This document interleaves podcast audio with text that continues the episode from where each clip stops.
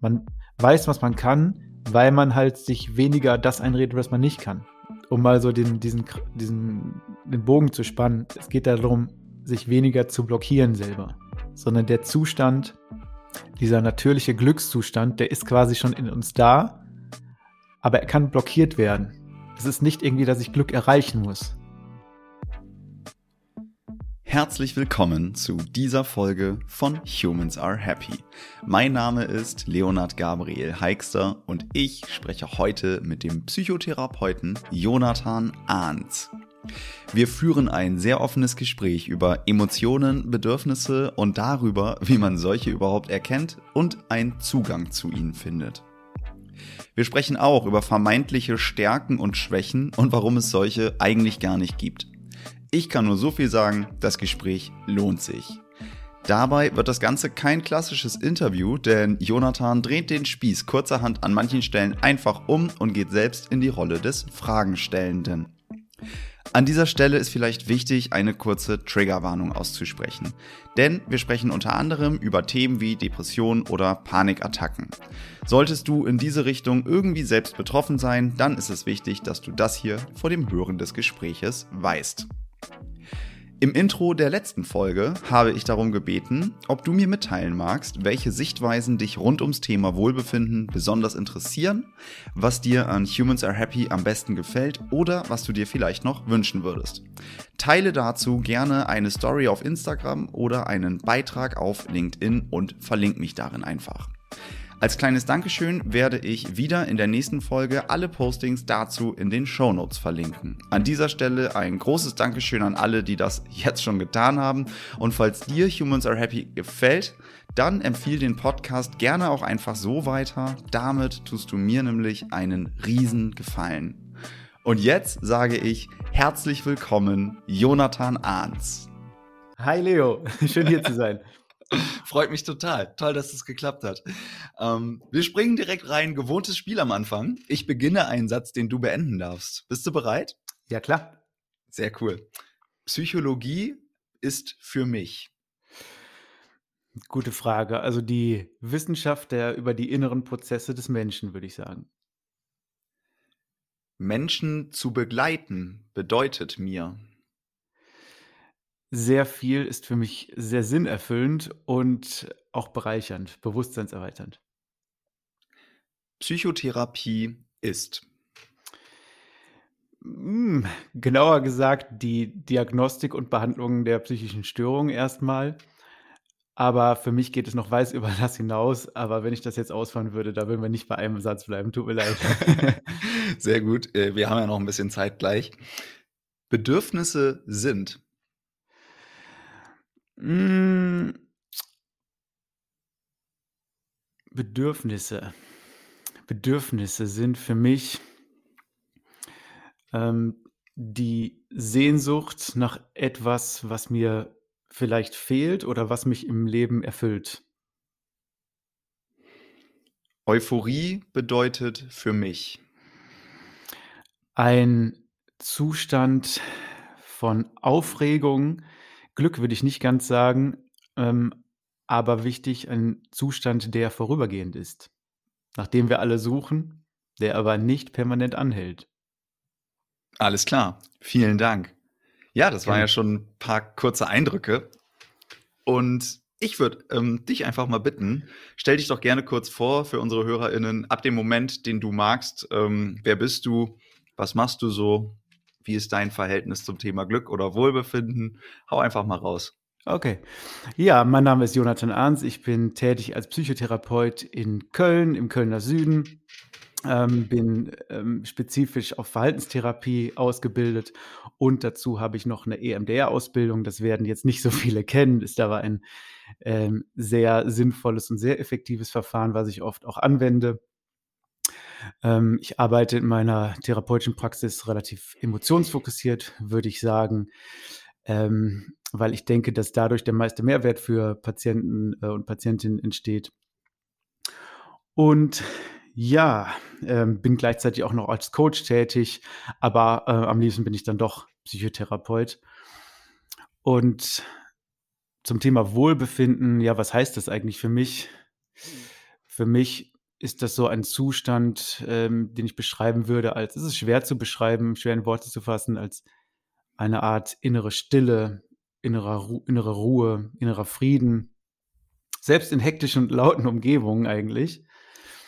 Und, ähm, ja, das strebe ich eigentlich ehrlich gesagt auch so ein bisschen an, auch, ähm, zusammen in der äh, mit den Patientinnen und Patienten in der Therapie, um diesen Zustand zu erreichen und mich ständig aber auch selber zu fragen: „Ja, okay, wie ist denn der Zustand überhaupt zu erreichen?“ Also, so ganz habe ich das natürlich noch nicht rausgefunden, aber ich glaube zumindest, ähm, Möglichkeiten und Wege zu kennen, die das Ganze fördern und aber auch, dass man Wege durchschaut, die es scheinbar fördern wollen, aber langfristig eher blockieren. Und das ist, äh, ganz interessant in der Therapie so zu beobachten und das zu, ähm, entdecken, was Okay. passiert. Ja, ey, vielen Dank. Da steckt schon ganz viel drin und ich habe, glaube ich, jetzt schon wieder 12 neue Fragen. Vielleicht sind es auch nur 5. Vorbei. Aber oh wei, ne, aber vielleicht ganz kurz. EMDR, du hast gerade gesagt, das kennt man vielleicht nicht so, aber was heißt es dann? Also, EMDR steht, Achtung, für Eye Movement Desensitization and Reprocessing. Äh, Also, auf langer Deutsch? sehr langer Begriff. Also, Augenbewegung, ähm, und, ähm, ähm wo war ich? Und Desensibilisierung und Reprozessierung. Das ist 'n sehr langer Begriff. Ähm, um den jetzt auszuführen, es wird, glaube ich, 'n bisschen den Rahmen sprengen. EMDR ist, ähm, faktisch 'ne Methode aus der Traumatherapie, 'ne sehr effektive Methode, auch 'ne wissenschaftlich anerkannte Methode, um, ähm, Traumata beziehungsweise Traumafolgestörungen zu behandeln. Aber man kann mit dieser Methode auch, ähm, wenn man sie richtig anwendet, auch, äh, Angststörungen, Depressionen, ähm, Zwangsstörungen et cetera, ähm, pp. behandeln und ist 'ne sehr effektive und effiziente Methode. Ja, wenn man sich darüber auch selber informieren, äh, möchte und damit googelt, ähm, habe ich auch kein Problem, weil das gut ist, dass, äh dass nicht so viele Laien das kennen und dementsprechend auch, ähm, es nicht so viel Mythen über EMDR gibt, wie jetzt zum Beispiel Hypnose, ne, wo jeder irgendwas schreiben kann zu. Verstehe, ja, sehr sinnvoll. Okay. Ähm, ich habe mir gerade 2 Schlüsselpunkte noch mal, ähm, notiert. Eigentlich sind's 3. Du hast ja Mhm. gesagt, so Wohlbefinden geht für dich so in Richtung innere Stille, innerer Frieden, ähm, ne, also quasi so was Unterschwelliges. Mhm. Nicht irgendwie Euphorie, die einen ja überwältigt oder irgendwie Ja, genau. Glücksgefühl, was was was einen total übermannt oder überfraut oder, ähm, einfach einfach extrem stark wahrgenommen wird, sondern es ist eher so was Langfristiges, Unterschwelliges, ne, so 'ne Art Mhm. Grundton. Mhm, Und genau. ja, ich ich ich gehe da voll mit und du hast ja auch die total wichtige Frage dann aufgemacht: Wie ist eigentlich dieser Zustand zu erreichen? Ich glaube, das ist 'n Punkt, den fragen sich auch viele Leute und das ist damit beschäftigen sich, äh, nicht nur Menschen beruflich, sondern eigentlich fast alle, ich hoffe. Ähm, und du hast auch noch mal gesagt, du kennst aber du meinst Wege dahin zu kennen, wie man dahin kommen könnte. Mhm. Ähm, und das ist natürlich total spannend, da muss ich einfach mal fragen, wie? Sehr gerne. Ich würde dazu, ähm, erst vielleicht mal 'n bisschen ausholen, bevor ich konkrete Strategien beschreibe, weil die konkreten Strategien leiten sich eigentlich aus diesem Modell oder aus dieser vielmehr Perspektive, wie ich sie jetzt beschreiben würde, leiten sich hoffentlich dann logisch ab. Ja, unbedingt, leg los. Okay. Ja, nimm dir nimm dir den Raum. Ja, ähm, du kannst dir mal so vorstellen, es oder 'ne mögliche Perspektive wäre ja folgende: Du kannst dir vorstellen, es gibt ja körperliche Grundbedürfnisse. Ja, also, ähm, Schlaf, Sexualität, Hunger, Durst und 'ne ganz, ganz viele Abwandlungen davon, okay? Mhm. Und wir sind ja eigentlich bestrebt, ähm, dem Körper das auch zu geben, wonach er quasi schreit. Also, das heißt, habe ich Hunger, dann schreie ich nach schreit mein Körper nach Essen. Oder, äh, wenn ich müde bin, dann schreit mein Körper nach: „Leg dich einfach nur hin“, okay? Mhm. Und wenn es jetzt einen Zustand gibt, in dem ich alle diese Bedürfnisse körperlich erfüllt habe, sodass ich sodass mein Körper nicht schreit, ist mein Körper ja irgendwie man könnte es sagen mit meiner vereinfachten Sprache, äh, er wäre halt quasi entspannt in so 'nem Ruhezustand, ja, in so 'nem angenehmen Ruhezustand. Okay, und jetzt stell dir mal vor, es gibt nicht nur körperliche Grundbedürfnisse, sondern auch psychische Grundbedürfnisse, ja? Und, ähm, es gibt einen, äh, Psychologieprofessor, der leider, leider schon verstorben ist, äh, der Klaus Grave. Ähm, der hat 4 Grundbedürfnisse formuliert. Das ist einmal das Grundbedürfnis nach Bindung, dann das nach Selbstwert, dann nach Orientierung und Kontrolle und ähm, Lustgewinn und Lust, Unlustvermeidung. Ich hoffe, dass das äh, erstmal so ähm, ja, äh, konsumierbar ist, also dass, Ja, dass man das gut verstehen kann. Ich komme noch mit. Okay, gut. Ähm, und stell dir vor, diese Grundbedürfnisse werden weitestgehend erfüllt, sodass Ja. die Psyche dann nicht mehr schreien muss, so wie der Körper. Mhm. Dann komme ich in Zustände oder dann äh, erzeuge ich zumindest eine gewisse Wahrscheinlichkeit, in Zustände zu kommen, wo ich relativ gedankenfrei bin, also mein Körper nicht oder mein Verstand nicht nach irgendwas schreit, was mehr bedeutet. Also ich möchte mehr, also ich möchte irgendwas im Außen mir zufügen, damit ich zufrieden bin. Ja, wie oft hörst du Leute sagen, okay, boah, ich wäre innerlich glücklich, wenn, äh, wenn ich das und das hätte. Oder boah, wäre ich glücklich, wenn die Person einfach mal aus meinem Leben verschwinden würde oder einfach mal anders wäre. Ja? Ja. Voll. Das ist Okay. mein Startpunkt zu dem ganzen Thema. Ich habe ja als Personal Trainer gearbeitet und dann kam, Ah. kamen immer Leute mit ihren Zielvorstellungen an und sagten, ich will fünf Kilo abnehmen, ich brauche einen 40er Bizeps, dann wäre ich so glücklich. und weil diese Ziele mitunter total konträr waren, aber die Leute immer dann gesagt haben, wenn dann glücklich, ähm, habe ich mich gefragt, was ist denn da eigentlich diese, also ne, was ist das eigentlich? Und also war mein Startpunkt da, aber ich komme deswegen noch gerade ganz gut mit. Ja, gut.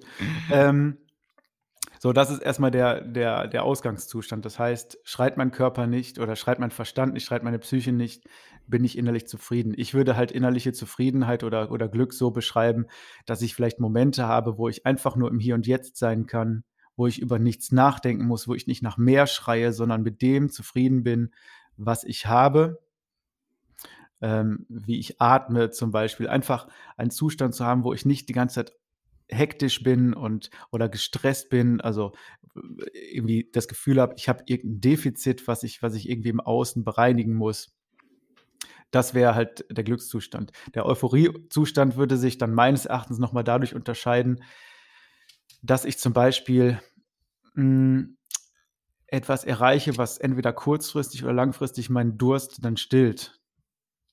Ja, also zum Beispiel, ich, ähm, äh, ich habe irgendwie ein Bedürfnis, meine, ähm, also ich habe ein Bedürfnis nach Anerkennung und dann bekomme ich ein ganz tolles Lob oder eine, eine, vielleicht eine Beförderung oder so, ja, und dann vielleicht kickt mich das so ein bisschen, weil es dann so ist, als hätte ich richtig, richtig, also kennst du das vielleicht, wenn du richtig, richtig viel Hunger hast und du isst dann irgendwas und es schmeckt dann einfach wie im Paradies. So ist es dann ähnlich mit, den, mit, der, mit der psychischen Befriedigung, Ja, was dann mich halt so kickt. Weil das verstehe. Problem ist aber dann, jeder kennt das, wenn er sich was kauft, dann freut er sich über eine gewisse Zeit darüber oder hat eine, auch sogar eine Euphorie oder so einen richtigen Kick, aber der hält halt leider nicht lang. Okay, ich muss einmal kurz nachfragen. Du hast ja gerade gesagt, wenn diese psychischen Bedürfnisse erfüllt sind und der Körper oder die Psyche eben dann nicht schreit, sondern man innerlich zufrieden ist, im Hier und Jetzt sein kann. Ähm, nur mal als Nachfrage, habe ich das richtig verstanden? Das hast du gerade quasi mit, das wäre Glück beschrieben und Euphorie wäre dann eben diese, ich sag mal, diese, diese, diese affektive Ebene ähm, von äh, oder eine Belohnungsantwort einfach im Gehirn, dass man sagt, ich äh, trinke jetzt ein super leckeres Glas Saft und bin kurz euphorisch, weil ich hatte mega Durst. Zum oder Beispiel, mein ja. Fußballverein schießt ein Tor oder so. genau, ja. Und jeder, Also, kann, weil- jeder kann das, glaube ich, nachspüren, ja. Genau, aber also nur, nur damit ich da klarkomme gerade, weil für mich ist es so eine Verschiebung. Ich sage immer, Glück ist eben das, was du als Euphorie beschreibst und Zufriedenheit ist das, was du gerade als Glück beschrieben hast. Okay. Äh, ne, weil, weil sonst geht man da auseinander. Aber es ist ja, ne, es sind andere Worte für das Gleiche, aber ähm, nur, dass ich das gerade richtig verstanden habe, meine Nachfrage. Ja, sehr gut, dass du nachfragst, weil die Begriffe, die sind ja auch sehr individu- individuell und du wirst Ja, andere voll. Begriffe nehmen als, als ich. Ähm, das Thema Glück wird ja auch oft auch irgendwie, irgendwie interpretiert. Ne? Das ist, wird halt so, so oft verwendet, dass wir das eigentlich hier besser nicht benutzen sollten. Ich Äh, versuche ich versuch's auch ne, immer zu vermeiden. Ja, ich auch, aber ich, ähm, das ist so auch in meinem Duktus eigentlich quasi einfach drin. Das Aber ist schwer, Glück- das. Glück, Glück kommt ja das Wort tatsächlich vom äh, niederhochdeutschen oder mittelhochdeutschen Gelucke und das leitet sich von Gelingen ab und eigentlich beschreibt es von einer, nur von der Wortherkunft das gelingende Leben. Und das Oh, finde ich ist eigentlich, das ist eigentlich ein total geiler Übergang, weil das gelingende Leben ist Mhm. eigentlich gar nichts mehr, was, was kurzfristig euphorisch ist. Ne? Das ist ja tatsächlich dann wieder, Ja, was langfristig zufrieden ist. So. total gute Perspektive, ja. Kurz eingestreut. Nee, Kurz aber ich finde, es ja, ich finde, es ist tatsächlich total hilfreich, um einfach sich so dem, dem Ganzen mal zu nähern. ja. Weil, weil ähm, das, was kurzfristig euphorisch macht oder auch was langfristig ja dein Leben als gelingend bezeichnen lässt, kann ja auch, hängt ja immer von der individuellen Bewertung ab, ne? Total, genau. Also du hast, du hast eine innere Haltung, die dir entweder ja, dieses, dieses, dieses gelingende Leben ermöglicht oder eben verhindert. Weil nachweislich gibt es, gibt es ja, es gibt ja Menschen, die äußerlich sehr, sehr viel haben oder zumindest das haben, was sich andere Menschen eigentlich verwünschen, ähm, aber trotzdem unglücklich sein können. Und dann ja. gibt es Menschen, die, die viel, viel weniger haben, also unter schlechteren Bedingungen leben. Ja. Und aber trotzdem diesen inneren Frieden haben oder gerade deswegen vielleicht auch. Also es hat sehr viel mit dieser inneren Haltung zu tun, wobei man immer vorsichtig äh, sein muss mit der, ähm, ich will jetzt nicht, dass sich jemand jetzt angegriffen fühlt im Sinne, ja, alles, ähm, alles, was du im Leben erlebst, liegt an dir. Ne? Nein, das ist, das ist, das ist tatsächlich ein, ein schmaler Grad und es ist, es wäre viel zu einfach zu sagen, einfach, geh mal in einen Mindset-Training-Workshop, so auch, auch ja. in diese Richtung darf, darf, darf dieses Projekt Humans Happy auch auf keinen Fall nee. Nee, leisten. So. Aber, aber trotzdem, ähm, wo du gerade gesagt hast, die innere Haltung, da, also ne, die innere Haltung ermöglicht oder verhindert ein gelingendes Leben. Mhm. Welche innere Haltung um welche innere Haltung geht es? Wie könnte man die beschreiben? Die Frage habe ich nicht ganz verstanden. Ähm, mhm. also, die, die, also die innere Haltung, die das ermöglicht oder die das blockiert? Je nachdem. Ja. Also ich habe ich hab gerade verstanden, du hast gesagt, eine innere Haltung ermöglicht oder verhindert ein gelingendes Leben. Mhm. Wie ja. würde eine Haltung aussehen, die es ermöglicht, respektive verhindert? Hm, da muss ich mal eben kurz drüber nachdenken. Also ich glaube, es geht ein bisschen darum ähm, ich mache ja oder jeder Mensch macht ja bestimmte Erfahrungen im Leben, sowohl was wir als positiv oder negativ bezeichnen würden. Und die Frage ist ja, wie reagiere ich auf die Krisen, die kommen? Weil jeder jeder Mensch von uns hat Krisen. Also, da da kann sich, glaube ich, keiner von freisprechen. Mhm. Und es ist ja es gibt ja einmal Menschen, die durch die meisten Krisen, auch durch schwere Krisen, ähm, besser durchkommen als andere besser oder schlechter. Ich, ich mag jetzt nicht da so in so eine Wertung reingehen, aber ähm, ich finde jetzt keinen anderen Ausdruck dafür. Und die Frage ist ja, warum ist das so? Weil selbst bei, bei, zum Beispiel bei Traumata ist es ja, wenn ich ein Trauma habe, ist es ja nicht so, dass ich zwingend dadurch eine Störung entwickle, sondern bei vielen Menschen ist es so, dass selbst nach einem traumatischen Ereignis ein gewisser Verarbeitungsprozess einsetzt für ein paar Wochen und danach auch das Trauma größtenteils abgeheilt ist. Das heißt, wir sprechen ja in der, in der Psychologie von dem, glaube ich, weitläufigen Begriff Resilienz, also der Anpassungsfähigkeit an bestimmte Umstände. Und ähm, das meine ich mit, das ist, vielleicht ist Haltung das falsche Wort. Ja, weil Haltung impliziert für mich irgendwie etwas, was man, ja, was man irgendwie so bewusst macht. Mhm. Okay, aber das, ähm, ich finde jetzt aber auch keinen besseren Begriff einfach ähm, als die Resilienz. Mhm. Ja. Alles ähm, cool. Ja, und ähm, jetzt ist es, jetzt ist es halt so, es gibt verschiedene Faktoren, die dafür sorgen, dass ein bestimmtes Ereignis oder eine dieser Krisen dazu führen kann, dass man eben da anhaftet, also dass man irgendwie nicht durch diese Krise kommt. In der Psychotherapie sprechen wir da von Anpassungsstörungen. Ja, also es gibt irgendwie, es gibt eine bestimmte Situation, eine Art von Veränderung oder Krise, an ja. die ich mich anpassen muss. Und in den meisten Fällen gelingt mir das auch. Also ich nehme jetzt mal als Beispiel der erste Liebeskummer, ja. Da werden viele oh, von uns, ja, da werden viele von uns rückblickend äh, denken, oh nein, das war, das war richtig schlimm. Aber die meisten werden. Es auch, war richtig schlimm. Es war richtig schlimm, genau. Das, die, die meisten werden darüber in der Vergangenheit sprechen. Ja. ja. Das heißt, es ist nicht mehr, es ist, es ist, es spielt keine Rolle mehr im Hier und Jetzt. Ja. Aber mhm. es gibt ja auch Ereignisse, wo man sagt, okay, ähm, vielleicht auch weniger schlimme Ereignisse, objektiv weniger schlimme Ereignisse als der erste Liebeskummer. Und ich denke darüber nach und denke mir, oh Gott, wenn ich da heute noch dran denke, dann zieht sich alles in mir zusammen. Ja, ja das gibt es auch tatsächlich. Ja. ja. und diese Ereignisse habe ich halt nicht bewältigt. Also die in der damaligen immer, Situation habe ich ja, die nicht bewältigt. Genau, aber die spielen ne? im, im, in der Gegenwart immer noch eine Rolle für mich. Nicht direkt, weil ich nicht die ganze Zeit dran denke, aber ich habe sie noch nicht bewältigt und die dazugehörigen Emotionen. Ich bin da, was das angeht, vielleicht noch blockiert. Ist man, ist man blockiert, weil wenn ich jetzt, ich weiß nicht, ich denke mal jetzt ein Beispiel, ich habe, also fiktiv, ich hatte mit 15 Jahren Mofa und dann ist das Ding kaputt gegangen und dann hätte der neue Auspuff 150 Euro gekostet, aber als 15-Jähriger ist es, die Welt geht unter, dein Mofa, ja. deine, deine, dein Bedürfnis nach Mobilität kann nicht mehr befriedigt werden. Mhm. Ähm, so, und dann ist, keine Ahnung, ne, dann, dann, dann ist erstmal alles richtig schlimm. Und ja. damals war es halt so, äh, ein extrem schreckliches Ding. Und wenn ich heute dran denke, dann denke ich so, oh Gott, das war ja total bescheuert. Also es war, ne, es war nicht bescheuert. Es war für mich damals voll schlimm, mhm. aber eigentlich war es nicht schlimm und habe ich dann habe ich dann immer noch nicht das damals, also die, die Gefühle von damals bewältigt? Oder meinst du, wenn es dich also wenn du heute noch dran denkst? Ja, wenn ich, wenn es, wenn ich, wenn es sich jetzt heute noch zusammenzieht, ne? Du meinst ja, ja gerade, wenn, ja, wenn, genau. wenn, so, ja. so, wenn ich jetzt an den ersten Liebeskummer denke, dann ich kann, ich kann, ich kann die Emotionen von damals nachfühlen, ich kann die hochholen. Meine Bewertung dessen ist aber heute so, ja, war vielleicht so, ne, damals ist die Welt wirklich untergegangen. Wenn ich heute dran denke, kurzzeitig, dann habe ich wirklich ganz kurz das Gefühl so, oh ah, Gott, das okay, war, das hat sich ja richtig schlecht angefühlt. Also wir können, wir können es auch an, wir können, also du kannst auch an meinem Beispiel sagen, bin ich da immer noch nicht drüber hinweg? Ach du Scheiße. nein, jetzt oh nicht falsch verstehen. Also sag mal so, also ich sag mal so, jeder hat so kleine Verletzungen, ja. Das ist so, ja. ähm, das kannst du so vergleichen. Ähm, wie mit, mit auch hier wieder mit, mit physischen Wunden. Wenn du eine Wunde hast, dann die meisten ja. Wunden verheilen, manche bleiben einfach noch so ein Stück weit, ja. Mhm. Und solange da quasi nichts drankommt, ja, solange kein Wind, keine Wasser, kein, keine Berührung an diese Wunde kommt, tut es halt auch nicht weh. Aber wenn es mal irgendwie da drankommt, dann zieht es durch deinen ganzen Körper. Und so könnte, so, könnte man sagen, du reagierst da heute noch drauf, also ist es für dich ja auch ein Thema in der Gegenwart noch irgendwie. Oder könnte es sein. Ja. Aber vielleicht kann es auch sein, dass sich das gar nicht mehr so beschäftigt. Aber stell dir mal vor, du hättest jetzt irgendwie, sagen wir mal, als Kind ähm, oder in der Schule irgendwie einen Vortrag gehalten und irgendwie aus irgendeinem Grund hätten dann alle über dich gelacht und das wäre für dich immer noch heute belastend. Ja.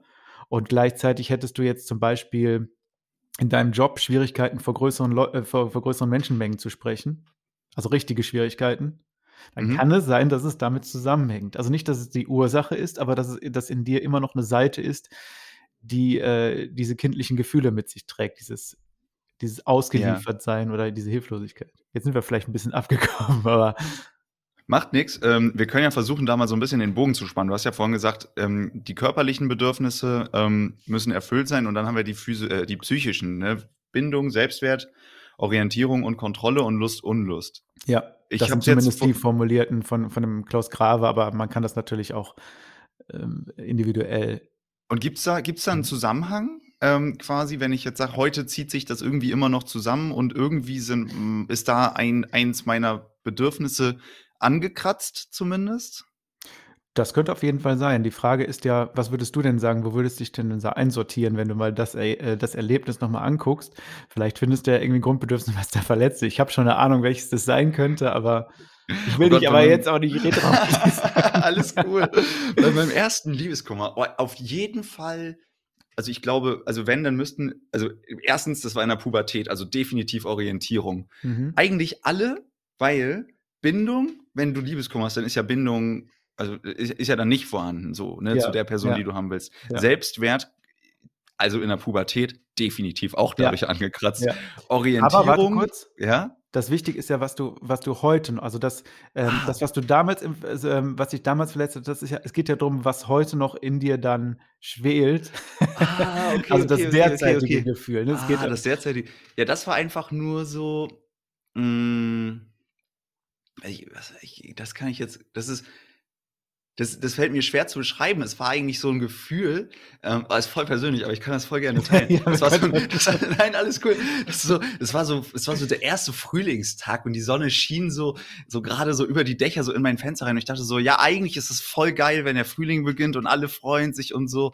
Aber ich dachte mir so, oh nein, scheiße, jetzt muss ich auf jeden Fall diesen scheiß Sommer abwarten, bis das irgendwie, bis genug Gras über diese Sache gewachsen ist okay. und ich da irgendwie noch mal einen Versuch starten kann. Und ich hatte so in der Sommer beginnt oder der Frühling beginnt und ich dachte so, fuck, ich muss ihn skippen, er muss schnell umgehen. das, aber, aber das war so mein Gefühl, was ich damit verbinde. Das ist aus der heutigen Perspektive, das tut auch nicht mehr weh, aber ich fand so, das ist so, so ein ganz echter, realer, voll wirklicher Schmerz damals gewesen. So. ja, genau. Ja, ja. Jetzt ist es so, ja, gut, keine Ahnung, du warst halt 13 oder so. ja, aber manchmal, wie gesagt, manchmal denkt man an die Sachen zurück und dann kommt vielleicht noch so ein Gefühl von, äh, Traurigkeit, vielleicht auch Wut, Kränkung, was weiß Ja, immer, ja, ich glaube, es war, es war, es war, es war Traurigkeit auf jeden Fall. Aber ich, also ich kann es jetzt aber schwierig in eins dieser vier Cluster da einordnen. Deswegen habe ich es einfach mal beschrieben. Vielleicht kannst du das äh, besser zuordnen oder hörst da zwischen den Worten was raus. Ähm, weiß nicht, aber es ist so meine beste Beschreibung dessen, würde ich sagen. Es ist ja auch super individuell. Ich möchte dich jetzt Ja. nicht auf die Grundbedürfnisse reduzieren. es geht ja einfach nur faktisch darum, du reagierst noch auf etwas, was Ja. eigentlich schon sehr lange her ist, also relativ lange her ist, und äh, du reagierst da heute noch drauf. Ja, und in, ähm, wenn man das jetzt mal auf die Psychotherapie überträgt, Okay. du, du hast dadurch ja keine psychische Störung, hoffentlich. ähm, ich hoffe auch. aber, ähm, aber es gibt ja andere Konstellationen. Also es gibt, es ist oft zumindest so, dass eine psychische Störung beziehungsweise ein Syndrom, ein Zusammen also eine Zusammenkunft von verschiedenen Symptomen meistens dann als Reaktion ähm, folgt auf ähm, schwierige Lebenssituationen, also entweder einzelne Situationen oder, oder lang anhaltende Situationen, dass Menschen dann darauf reagieren mit zum Beispiel einer Depression, mit einer Angststörung, mit einer Zwangsstörung etc. pp. Ja. Und dann wird es halt alt- alltagseinschränkend und diese Gefühle, die ich immer noch in mir habe, es geht nicht darum, dass ich unbedingt weiß, wo die herkommen, sondern dass die halt einfach da sind, ähm, dass die so belastend sind, dass man dann eine Reaktion darauf hat im, im Sinne von einer psychischen Störung. Okay, also es geht, es geht nicht darum, wenn ich jetzt äh, durch egal welches Ereignis und es, mu- es mu- also es muss mir nicht bewusst sein, was für ein Ereignis doofe Gefühle ausgelöst Genau. hat. Es ist einfach nur wichtig zu erkennen, sie sind da Mhm. und das, das würde aber reichen in, in, in, in deiner Perspektive, um, um damit zu arbeiten. Total. Ja. Und, und, und wie ähm, würde man das dann machen? Oder wie, wie, wie ja, weiß nicht, wie, wie geht das? Also da muss man jetzt erstmal sagen, jeder Therapeut hat natürlich irgendwo in seiner Therapierichtung auch unterschiedliche Ansätze. Ich kann jetzt einfach nur meine Perspektive da so ein bisschen Ja, versuchen voll- zu beschreiben, weil ähm, das in wenigen Sätzen zu beschreiben, ist sicher jetzt auch eine Herausforderung. Bin ich ganz ehrlich. Aber ähm, mein Modell ist es dann so, ähm, mal zu gucken, welche Emotionen denn da äh, dazukommen. Also erstmal zu gucken, ob es irgendwie ein auslösendes Ereignis gegeben hat. Also was Mhm. der, der Symptomatik zuvorkommen gekommen ist. Aber du hast ja gerade gesagt, man muss es nicht unbedingt erkennen, das genau, auslösende also meistens, meistens findet man was, um ehrlich Okay. zu sein. Also zum Beispiel, wenn jemand mehrere depressive Episoden hat, dann ist meistens am Anfang, zumindest der- von der ersten Episode davor, also auch kann auch zeitverzögert sein, meistens ein belastendes Ereignis oder irgendwie einfach irgendwie eine längere Belastung vorhanden, die das Okay. Ganze, die, man könnte sagen, die diese Reaktion triggert. Mhm. Ja, nehmen wir so mit. Das kann man schon oft finden. Es wäre aber auch kein Drama, wenn man die nicht findet. Okay? Mhm.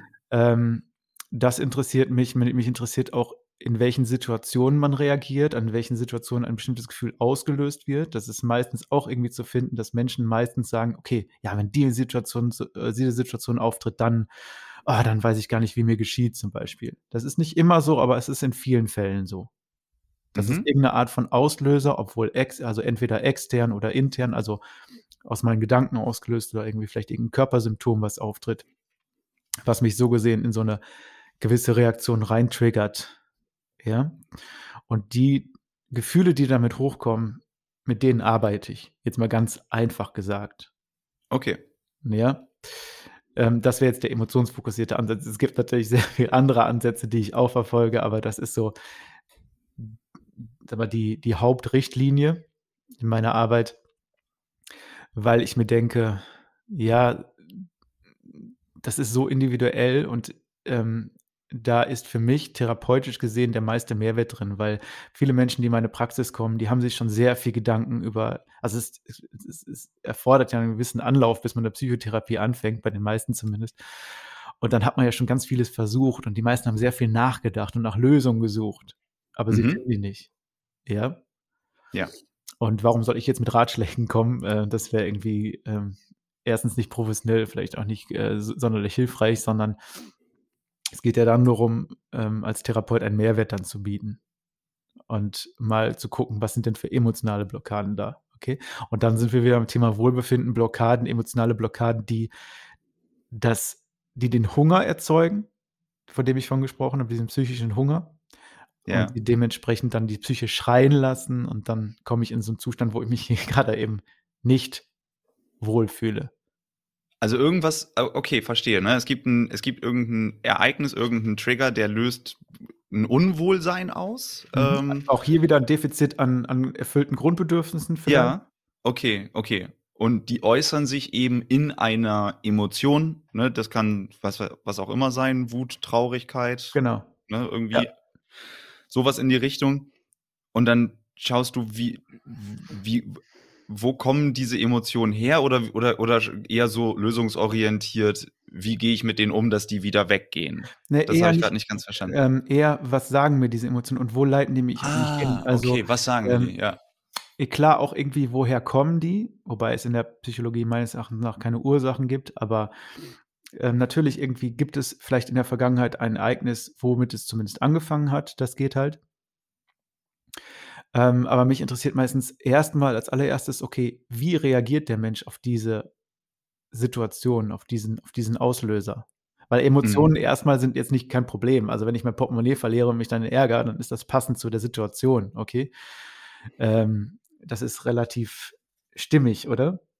Ja, das macht Sinn, ja. Ja, aber wenn ich jetzt, es gibt ja auch andere Situationen, zum Beispiel, ähm, es gibt, ähm, es gibt Menschen, die immer dann, wenn sie traurig werden, total wütend und aggressiv werden. Also gar gar nicht, gar gar nicht traurig werden, sondern richtig aggressiv. Oder Menschen, denen vielleicht wiederholt etwas Schlechtes ähm, angetan wird oder vielleicht auch die, die Gewalt aussetzen, äh, gesetzt werden, die dann einfach nur also angeben, traurig zu sein, aber dass da keinerlei Wut ist, zum Beispiel. Das ist dann wiederum nicht so ganz stimmig. Okay? Mhm. Jetzt sind wir da vielleicht ein bisschen abgedriftet, aber ähm, wo war ich? Genau. Äh, hilf mir eben weiter. Bedürfniserfüllung, Emotionen und Bedürfnisse, wo kommt das her? Wie arbeitet man mit solchen Emotionen dann? Genau, ähm, sich, also sich dann anzugucken, wie die Reaktion darauf ist. Ähm, und ist meine Reaktion passend zu dem, zu dem Auslöser Mhm. oder eben nicht passend? Also reagiere ich irrational oder in Anführungszeichen übertrieben? Und das ist ja der, der Anlass, weswegen äh, Leute dann in einer Psychotherapie kommen, weil die sich vom Kopf her sagen können, ja, ich muss eigentlich in so Situationen gar nicht reagieren, aber wenn es dann in diese Situation kommt, dann kann ich nicht anders. Ja? Okay, also die Menschen, die Menschen bewerten dann meistens ihre, ihre, ähm, ihre Reaktion auf ein Ereignis selber schon als unpassend und sagen dann, okay, ich muss irgendwie mithilfe da In den meisten Fällen, ja, in den meisten Ja. Fällen, weil die Leute müssen ja erstmal eine gewisse, mal, eine Distanz haben zu dem, was da eigentlich passiert. Weil wenn ich ja glaube, dass das, was in mir passiert, das ist halt, das gehört halt zu mir, Mhm. dann ist halt einfach schon die Chance, die Wahrscheinlichkeit oder die Motivation für eine Psychotherapie irgendwie gering. Verstehst du? Ich würde Ja. ja nicht in eine Therapie gehen, wenn ich denke, ja, das, ja, das ist aber so. Also das, das ist ja keine, das ist ja normal, dass ich so reagiere. Stimmt, klar, dann erkenne ich ja auch gar nicht den Bedarf. Das ist richtig. Ich würde ich würd zum Thema Bedarf, das äh, bringt mich nochmal zum, zum Thema Bedürfnisse, das finde ich nämlich total spannend. Ähm, ich ich habe irgendwie das Gefühl, oder zumindest hatte ich das auch ähm, lange in meinem Leben selber, dass ich mir gar nicht wirklich Gedanken darüber gemacht habe, was sind eigentlich meine Bedürfnisse? Also so ganz doof die Mhm. Frage, was will ich eigentlich? Nee, was will ich eigentlich? Mhm. Ne? Also Mhm. so die Betonung auf dem Was und auf dem Ich. Mhm. Ne? So, was will ich eigentlich? Ja. Und das kann ja auch total individuell sein. Und hast du eine Idee, ähm, wie man dem auf den Grund gehen kann? Also wie, wie, wie finde ich überhaupt heraus, was ist eigentlich mein Bedürfnis? Mm, Das ist eine, ja, also da gibt es jetzt verschiedene Wege. Ich muss mal gerade mal gucken, welcher jetzt da am, vielleicht für dich am passendsten wäre. Was wäre denn Also so deine Idee? Also, was ist deine, was ist deine Fragestellung? Also, wo möchtest du gerne hin oder wie? Also ich denke jetzt, ich denke jetzt natürlich auch dran, dass, er, dass hier ein paar äh, Menschen zuhören, die sich das vielleicht auch fragen, aber ähm, einfach so quasi so als kann man, muss man, muss man, wenn man sagt, okay, ich bin irgendwie vielleicht orientierungslos, ne? Mhm. Oder wa- Mhm. was, was, was will ich eigentlich? Ne? Vielleicht, vielleicht stelle ich auch einfach nur fest, ich arbeite in einem Job, der macht mich nicht richtig glücklich, ne? Oder Mhm. der macht mich eigentlich unzufrieden, um da im Duktus zu bleiben. Mhm. Ähm, dann stelle ich ja erstmal nur fest, irgendwas passt gerade nicht. Mhm. Ja. Aber dann in blinden Aktionismus zu verfallen, ist, denke ich, in den wenigsten Re Situationen wirklich zielführend. Na klar. Ne? Also deswegen wäre doch ein planvolleres Vorgehen in meinen Augen sinnvoller und dazu gehört sich erstmal zu fragen, was will ich denn eigentlich wirklich? Ja, Ne? Also genau. wenn Ja, ah, wenn es ich, da, das, was es jetzt ist, nicht ist, was Mhm. ist es denn dann? Ich verstehe, ja, okay. Hm, also, wenn das noch nicht so ganz klar ist, dann bist du dir man könnte sagen, dann bist du dir deiner inneren Prozesse noch nicht ganz bewusst. Okay, Ja, erklär mir die. sondern also, zum einen könntest du es jetzt zum Beispiel so machen, ähm, dass du mit Freunden, äh, darüber sprichst. Also, dass du dich Mhm. einfach mal erst mal dem Thema öffnest, anstatt es quasi drin zu behalten und einfach nur da drüber zu grübeln. Zum Beispiel auch Ja. s so auszudrücken: „Oh, ich bin irgendwie unzufrieden. Was macht mich unzufrieden?“ Weil du dem Ganzen dann, was in dir steckt, quasi Raum gibst. Ja, du sprichst es quasi aus. Du bringst es quasi nach draußen und dadurch kriegst du ja 'ne Klarheit. Du hast das wahrscheinlich auch schon mal, äh oder jeder hat das vielleicht schon mal festgestellt, dass dass jemanden ganz lang eine Sache beschäftigt und dann spricht man mal halt da drüber und dann wird es schon 'n bisschen so ausgenüchtert oder es kriegt 'ne gewisse Klarheit. Das passiert nicht nur in der Psychotherapie, sondern auch Ja. in guten Freundgesprächen, ja? Auf jeden Fall. So, das wäre wäre zum Beispiel ein Weg, damit umzugehen, ja? Dann ist es natürlich auch so 'ne Sache, dass du, ähm, auch in anderen Bereichen vielleicht erst mal förderst oder mal guckst, ähm, wie du dir selber näher kommen kannst. Also, zum Beispiel, das klingt jetzt erst mal so 'n bisschen vage oder, äh, nicht so Aber esoterisch, sondern, ähm, es geht vielleicht vielleicht also, der Ansatz mein Ansatz wäre, dass du, äh, in deinem Leben Aktivitäten oder Begegnungen erzeugst, indem du das Gefühl hast: „Okay, ja, das gehört zu mir.“ Also, dass du, ähm, Situationen aussuchst, die dir 'n Ich-Gefühl vermitteln. Mhm. Also, wenn du jetzt zum Beispiel das machst, was worauf du total Bock hast, ja, wo du nicht drüber nachdenkst, wo du eigentlich sehr viel Energie reinsteckst, aber das dich keine Mühe kostet. Mhm. Da bist du ja sehr mit dir verbunden, sage ich mal. Ja. Okay? Wenn du jetzt etwas machst, aber was dir nicht so gut gefällt, also, wo du wo du merkst: „Ah, das das mache ich zwar, aber das kostet mir sehr viel Mühe“, dann bist du 'n bisschen von dir distanziert, okay? Ja. Und mal diesen Unterschied einerseits festzustellen und ihn auch dieses Ich-Gefühl zu fördern, das hilft natürlich dann auch in Situationen, die mir nicht gefallen, dieses diese Unzufriedenheit besser auch zu identif identifizieren. Also, sagen wir jetzt im schlimmsten Fall, wenn ich immer nur das mache, was mir eigentlich gar nicht gefällt oder immer nur anderen es recht mache, dann habe ich Ja. keine Referenz, ja, wie es wie es mir eigentlich gehen könnte. Wenn ich aber zum Beispiel weiß, ich mache Hobby XY und das macht mir so viel Spaß, da gehe ich richtig auf und meiner Arbeit merke ich das überhaupt nicht. Dann habe ich plötzlich so 'ne Reibung erzeugt, verstehst du? Ja, Und voll. das und, äh und diese Reibung erzeugt erst mal so dieses Gefühl so sollte es eigentlich nicht sein, das möchte ich eigentlich nicht. Ja, und ich habe ein Recht, das zu äußern, okay? Und, ähm, long story short, es geht jetzt vielleicht auch dann da drum, sich seiner Emotionen bewusst zu werden, okay? Sich seiner inneren Prozesse bewusst zu sein. Das kann ich einmal erreichen, wie gesagt, über indem ich das zum Thema mache für mich oder, ähm, im im Beisein von anderen natürlich, indem ich da drüber spreche. Und, ähm, andere Einsätze wären natürlich auch einfach mal, dass ich lerne, mal in mich reinzuhor horchen. Das soll jetzt auch wieder nicht zu vage klingen, sondern ich führe das gleich 'n bisschen aus, wie ich das meine. Ja. Ähm, also, sich mal hinzusetzen und mal in sich hineinzuspüren, also, vielleicht erst mal an das Thema zu denken. Zum Beispiel, du hast jetzt den den Job genannt, richtig? Ne, da Genau, das als Beispiel. Genau, daran mal zu denken. Vielleicht mal für 1, 2 Minuten.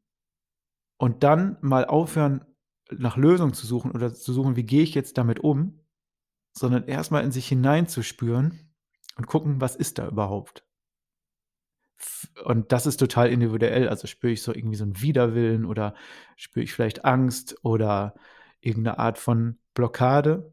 Und es geht erst mal da drum, aufrichtig zuzuhören, nicht irgendwie direkt nach Antworten des Verstandes zu suchen, sondern erst mal zu spüren.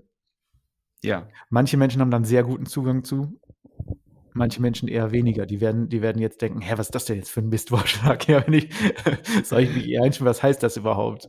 Okay? Ja, Also, okay. ich jeder hat da 'n unterschiedlichen ähm, ja, Startpunkt. Okay? Ja. Und, ähm, dann horche ich mal in mich rein und wenn ich das regelmäßig mache dann fördere ich so was wie ich würde es jetzt einfach mal bezeichnen als innere Stimme. Voll verständlich. Ja, weil wenn ich ähm, wenn ich zum Beispiel jemand bin, der es anderen recht machen möchte, dann bin ich immer mit der Aufmerksamkeit sehr im scheinbaren Außen. Also was denkt der jetzt über mich oder was könnte der über mich denken? So, und wie du jetzt schon merkst, ich bin dann nicht mehr bei mir, ich bin nicht mehr mit mir verbunden. Und das kann blockieren. Ja, weil ich so viel Energie daran stecke, in das scheinbare Außen, dass ich mich von mir selber distanziere. Und wie soll ich dann eine Entscheidung treffen?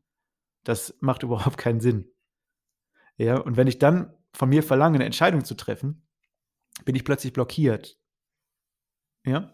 Ja. Weil ich keinen inneren Impuls habe, der mir das, der mich leitet. Verstehe. Ja. Und eine Möglichkeit wäre dann so diese, diese innere Stimme mal zu fördern. Ich hoffe, dass das jedem so einigermaßen verständlich jetzt geworden ist, was ich mit innerer Stimme meine.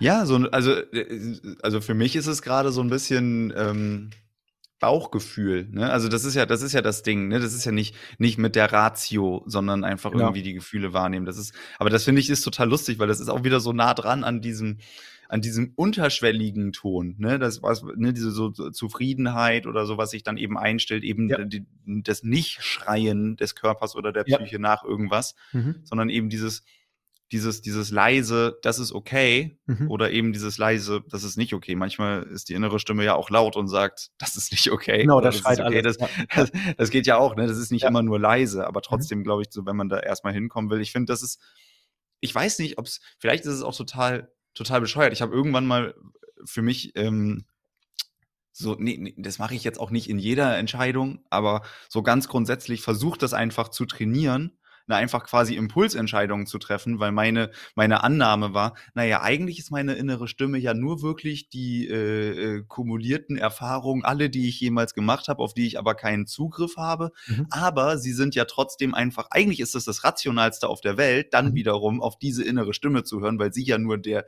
die, das Konglomerat aller Erfahrungen sind. Total. Und wenn du das hinbekommst, wenn du, also wenn du das so hinbekommst, die, äh, das so zu nutzen und diesen Zugang zu finden, ich glaube, dann findest du in vielen Bereichen deines Lebens eine gewisse, gewisse Leichtigkeit, einen gewissen Flow. Wenn man es dann auch schafft, das dem zu folgen und das immer auszusprechen, ne? Das ist ja auch nochmal das Zweite. Erstmal das, fühlen. es geht erstmal erst das erste es geht erstmal ja. um das, um, um einfach einen Zugang zu haben. Ne? Also einfach mal so, so mit so einem, mit so einem Nichtwissen, sagen, mit ja. so einer nicht wissenden Haltung mal in sich reinzuhorchen und nicht davon auszugehen, dass man schon weiß, eher so ein bisschen so ein interessiertes Zuhören. Ja. Ich hoffe, dass aber, das verständlich ist. Also ja, voll. Also für mich, für mich ist es zumindest verständlich. Alle anderen Menschen können dann im Nachgang gerne nochmal kommentieren. Aber jetzt ist es ja erstmal ein Gespräch zwischen uns. Und ich finde es ähm, ich find's voll spannend. Also für mich würde mich auch total interessieren, wie du es wie du's so aus der, ich sag mal, professionellen Perspektive dann siehst, weil Bauchgefühl, innere Stimme, ne, das könnte man dann schnell irgendwie als, das ist ja esoterisch oder das ist ja genau. wischiwaschi genau. ja. so abtun. Aber wenn ich, also für mich war einfach der Link, weil ich auch so ein Mensch bin, der irgendwie Prozesse voll gerne mag und irgendwie alles logisch verstehen muss, um es nachzuvollziehen. Mhm. Aber für mich war einfach so der Link dann, ja, nö, das ist einfach so, das ist einfach die gesamte Erfahrung, die ich habe und mein gesamtes Wissen. Aber ich kann ja nicht auf alle meine Erinnerungen zugreifen. Aber mhm. sie sind ja alle irgendwo in meinem Gehirn gespeichert. Mhm, genau. So. Und wenn das einfach nur, und wenn das Gefühl einfach der Ausdruck davon ist, dann, dann, dann okay, aber das ist ja eigentlich so, das ist ja die, die, die logischste Entscheidung, die ich eigentlich treffen kann, mhm. darauf mhm. zu hören. Ich sehe, du hast dir sehr viel Gedanken gemacht. Das ist, ja, ja, also ich finde das sehr gut. Also macht Sinn so. Okay, cool. Macht Vielleicht wollte Sinn. ich auch einfach, jetzt ist meine, welches Bedürfnis ist bestätigt? Selbstwert. nee, aber ja. vielleicht, vielleicht hilft das ja, weil das, also mir hat zumindest geholfen oder auch anderen Leuten, aber mir hat zumindest geholfen, das als nicht esoterisch oder wischiwaschi-mäßig abzutun, sondern das ist halt voll, also ein logischer Zugang zu etwas, was man logisch nicht erfassen kann. Genau. Ja. Und ähm, am Zuh ähm, ähm, das Zuhören dem, was wirklich da ist. Also ähm, ich das wirklich mal, ist interessant, ja. Ja, ich sage es mal so, wenn ähm, wenn jemand zum Beispiel eine Depression hat, mhm. dann erlebt er meistens oder die meisten Menschen würden das als Zustand von Leere beschreiben oder so einer Schwere. Okay? Natürlich würde man jetzt einfach mal sagen, depressive Menschen sind traurig. Das ist aber meines Erachtens nach nicht so ganz richtig. Ähm, die, also viele Menschen, mit denen ich gesprochen habe, die Depressionen haben, empfinden sich auch nicht irgendwie als traurig. Also das, was wir unter Trauer verstehen. Ja, ich, ich weine ich, und dann geht es mir besser.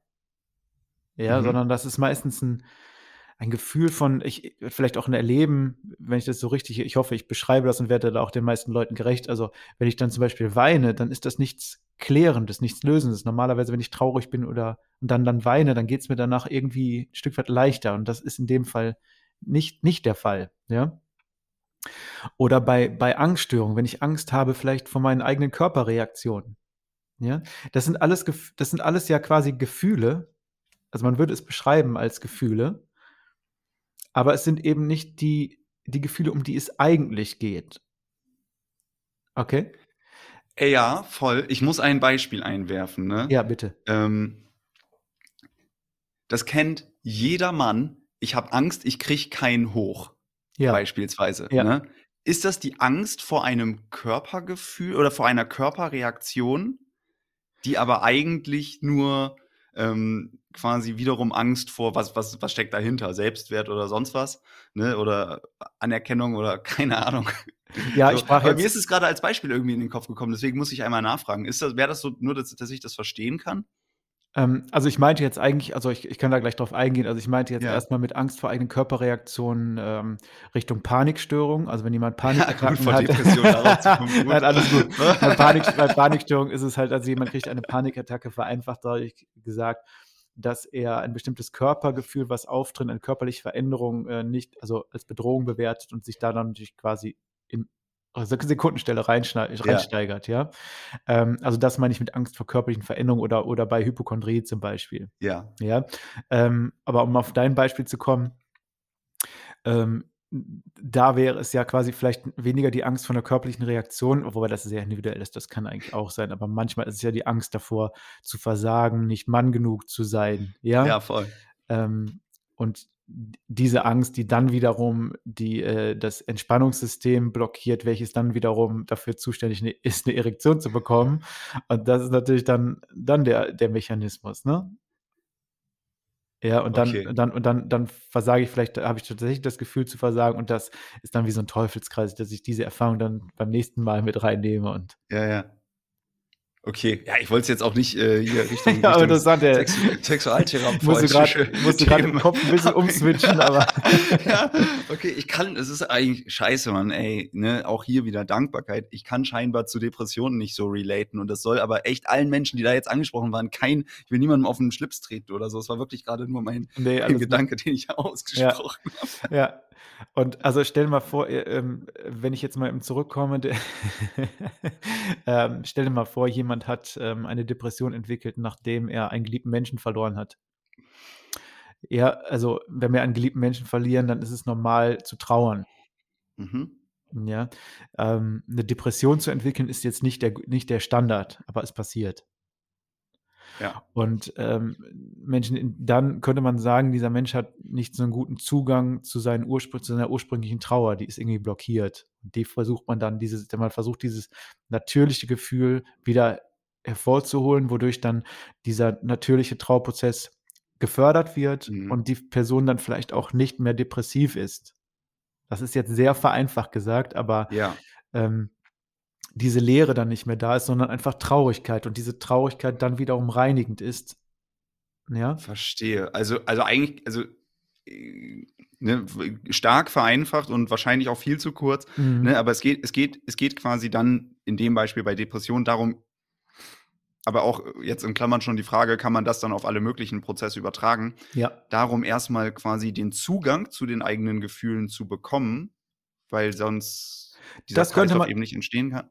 Ja, das könnte man das könnte man halt so sagen. Also, ich würde das auf jeden Fall so sagen, aber wie ich schon mal gesagt habe, also, das ist das ist tatsächlich auch von der therapeutischen Person auch ein bisschen abhängig. Das ist jetzt Ja. einfach mein Ansatz und das ist aber nicht der Ansatz, den ich den ich jetzt als also den ich jetzt jedem aufdrücken möchte. Verstehst also nicht, mhm. bitte nicht falsch verstehen. Also das ist so der Ansatz, wo ich denke, der bringt am meisten Mehrwert, aber ich würde mich auch auf jemanden anpassen, der darauf überhaupt keine Lust hat. Also der, ja. ich, ich, ich, ähm, in der Therapie frage ich natürlich immer nach, ob das für die Leute stimmig ist oder nicht und biete ihnen dann so ein paar Sichtweisen an. Immer mit der Gewissheit, das ist nicht die goldene Wahrheit. Ich bin jetzt nicht irgendwie ähm, Jesus ja, sondern es ist einfach, oder ich bin jetzt hier kein, kein Experte für deren Leben, das wäre irgendwie absolut vermessen, größenwahnsinnig, sondern so verschiedene Perspektiven aufzuzeigen und dann immer zu prüfen, okay, nimmt mein Gegenüber das an? Also kann der damit was anfangen ja. oder ist sein Modell ein Grund verschiedenes und dann muss ich mich dem ein Stück weit anpassen? Ne? Also das ist jetzt, das, was ich jetzt sage, hat natürlich jetzt nicht allgemeingültigen Charakter, aber das ist so, ähm, wie ich das sehe und wie es auch schon vielen Menschen ähm, geholfen hat. Okay, ja, das ist doch, das ist doch, das ist und, doch passend. Ja, und wenn ich, äh, wenn ich an diese wahren Gefühle drankomme und den Aus, dann, dass sich dann meistens auch die hm. Symptomatik dann heilt, ja. Das macht, das mal, das ist für mich total einleuchtend. Ich würde gerne von da nochmal auf einen anderen Punkt kommen. Ja, bitte. Nämlich ähm, nicht, wie kriege ich Zugang zu meinen eigenen Gefühlen oder zu meinen echten Emotionen, sondern wie finde ich meine Stärken heraus? Das ist ein Punkt, den hatten wir in unserem Vorgespräch einmal ganz kurz ja ähm, angeschnitten. Mhm. Und ich kann mir vorstellen, dass es aber trotzdem auch im, im Sinne von, ich will beispielsweise einen gesunden Selbstwert aufbauen, ich will eine grundsätzliche Zufriedenheit aufbauen, ich will vielleicht, mhm. mein Job nervt mich jetzt, was will ich eigentlich mhm. sonst machen? Ne, mhm. rausfinden, was macht mir denn Spaß, respektive, was kann ich gut, wo überschneidet sich das? Mhm. Hast du da einen Impuls zu? Wie ich meine Stärken rausbekomme? Ja. Ja. Ähm, ich möchte das mal, also ich habe da so einen kleinen inneren Konflikt. Ich sage gleich, warum, wie ich dazu komme. Okay.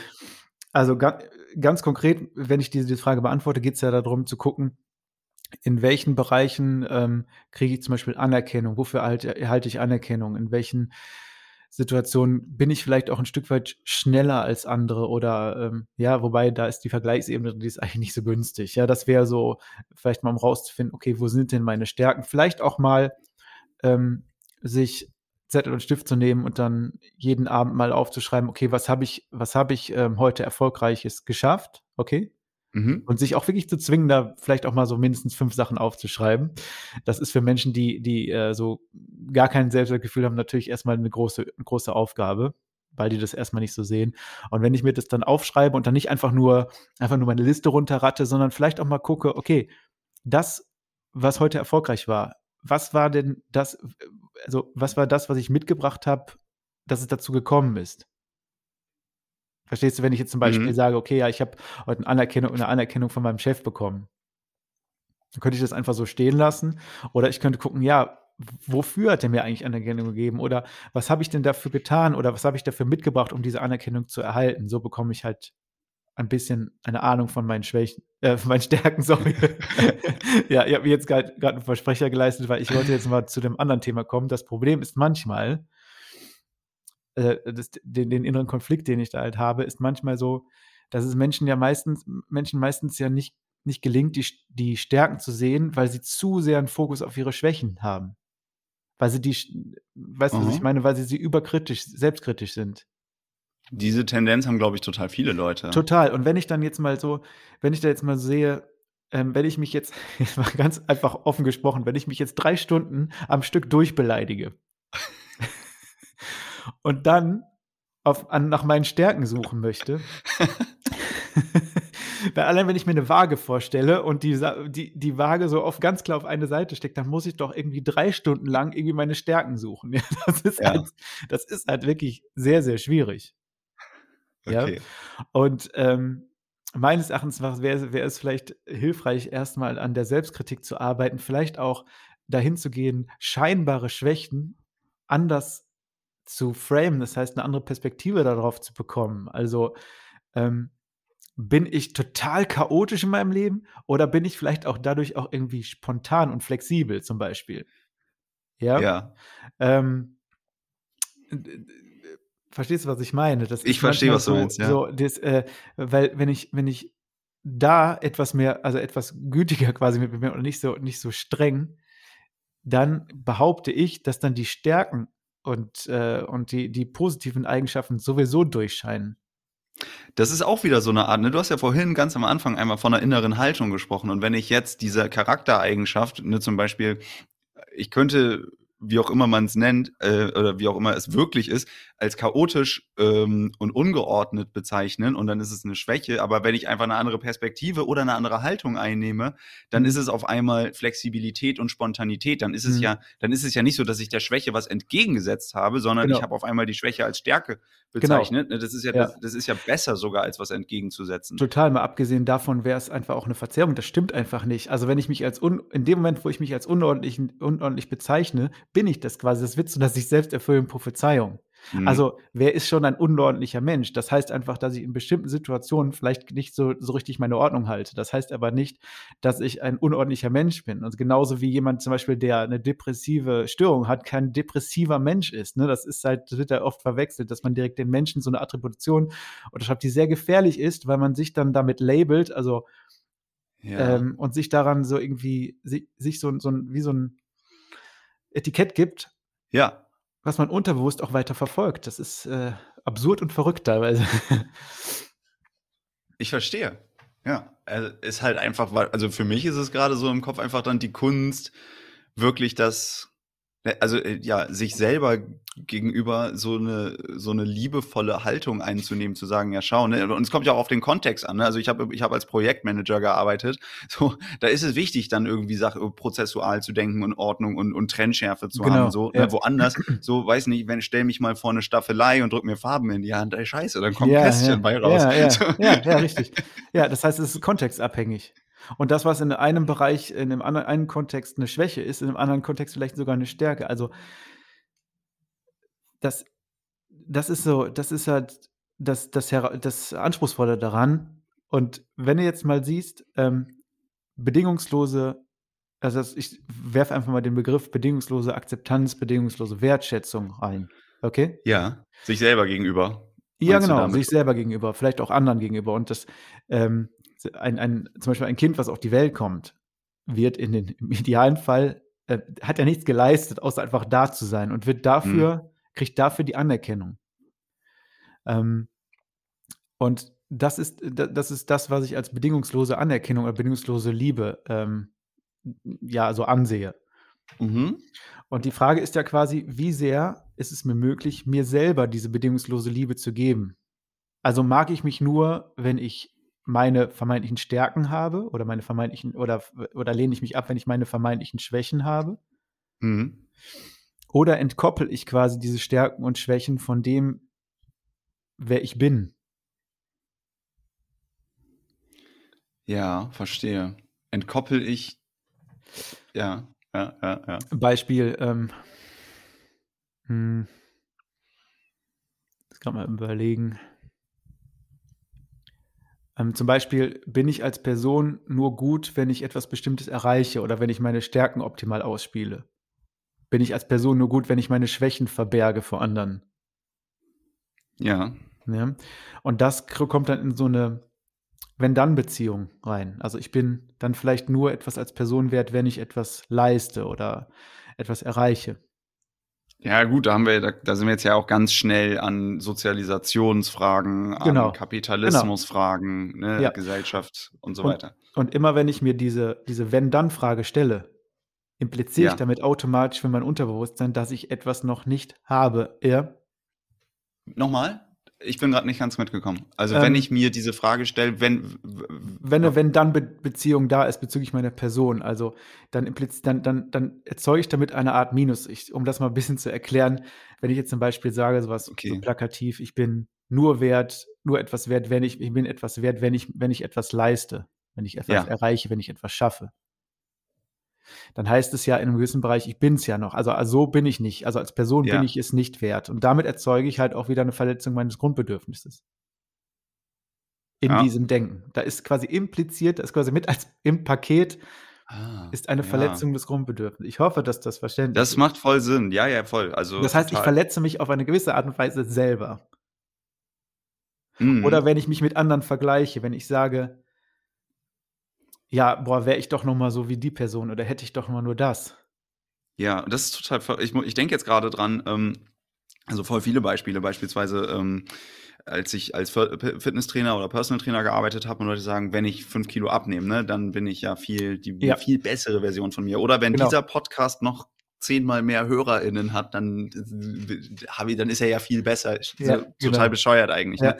Aber eigentlich sagt man sich, also beide Dinge würde man sich jetzt ja sagen, um halt irgendwie etwas, was einem selber, was man selber als werthaltig erachtet, ne? ob es jetzt halt irgendwie die eigene Fitness, der Körper ist oder ein Projekt, an dem man arbeitet, Mhm. weil man das ja irgendwie verbessern will oder daran arbeiten will. Also der, der, Mhm. der Grundgedanke ist ja eigentlich so die Annahme konstruktiv, wohlwollend. Mhm. Ne? Und Mhm. gleichzeitig löst es aber eine Verletzung von sich selber aus, ungewollt. Das ist ja total paradox. unbedingt. Also das, nee, okay, dann Nein, hilf mir.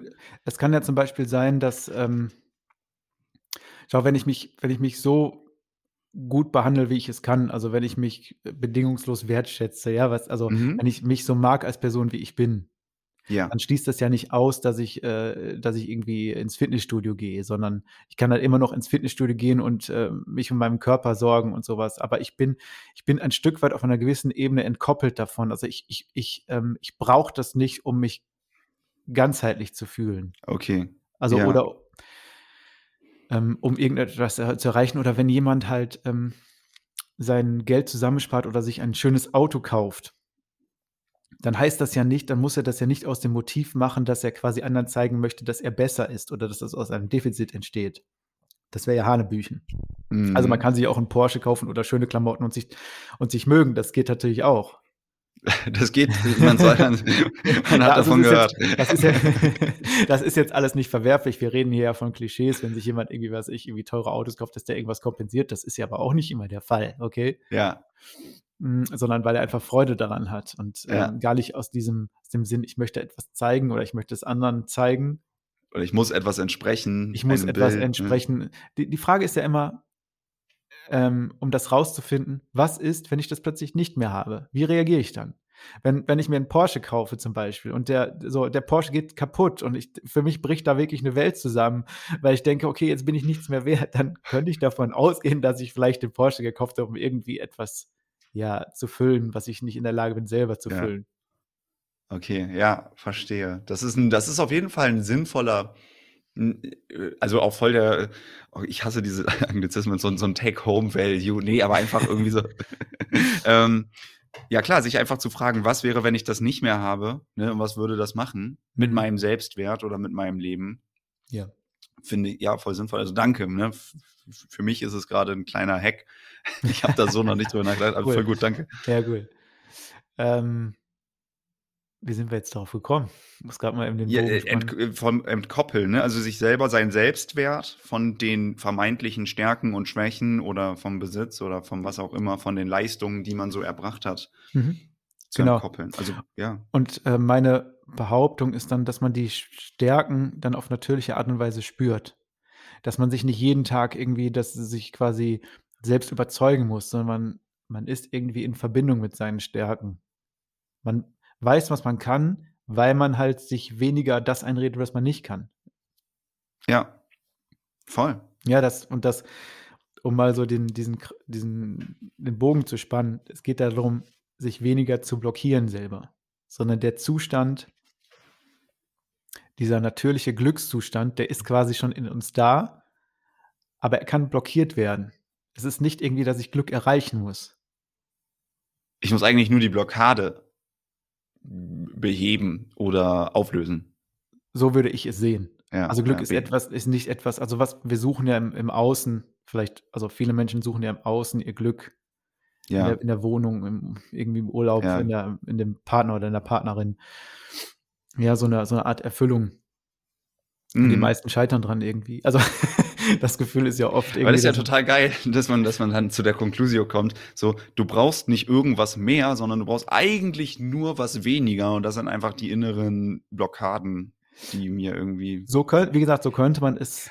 Es Ist aber natürlich, ist aber natürlich auch eine extrem äh, privilegierte Sichtweise auf das Thema. Ne? Muss ich einfach immer an, einfügen, weil wenn ich jetzt, wenn wir jetzt uns da mit Menschen, weiß ich nicht, die gerade auf der Flucht sind oder äh, es ist Februar 22, die jetzt in der Ukraine im Osten sind, ich glaube, da würden die auch sagen, nee, meine Sichtweise kann ich jetzt 15 Mal ändern. Ist gerade Mhm. nicht so geil. Mhm. Ne? Ja, Also- ja, klar. Nee, klar, aber ich glaube, ähm, ähm, da hast du vollkommen recht. Es ist nur manchmal der Unterschied, ähm, dass, wenn ich ja in einer faktischen Krise bin, Ja. Und ich reagiere auf diese Krise, auf diese Bedrohung.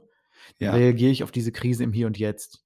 Das ist, das ist erstmal passend. Das ist nicht Klagerei, das ist einfach, ja, da geht es auch nicht darum, um das Thema jetzt, natürlich finde ich mich jetzt nicht in so einer Situation im Wohlbefinden. Okay. Ja. Aber wenn Menschen quasi alles haben und trotzdem irgendwie das Gefühl haben, sie haben eine Angst, dass jemand ihnen das wegnimmt und so, dann reagiere ich nicht mehr auf das, was im Hier und Jetzt ist, auf die faktische Bedrohung, sondern ich male mir eine Bedrohung aus oder ich male mir etwas aus. Also ich erzeuge mir eine Illusion und reagiere dann darauf. Ja? Verstehe. Das ist Selbstblockade. In so in einer gewissen Form. Ja, ja, ja, ja. Danke.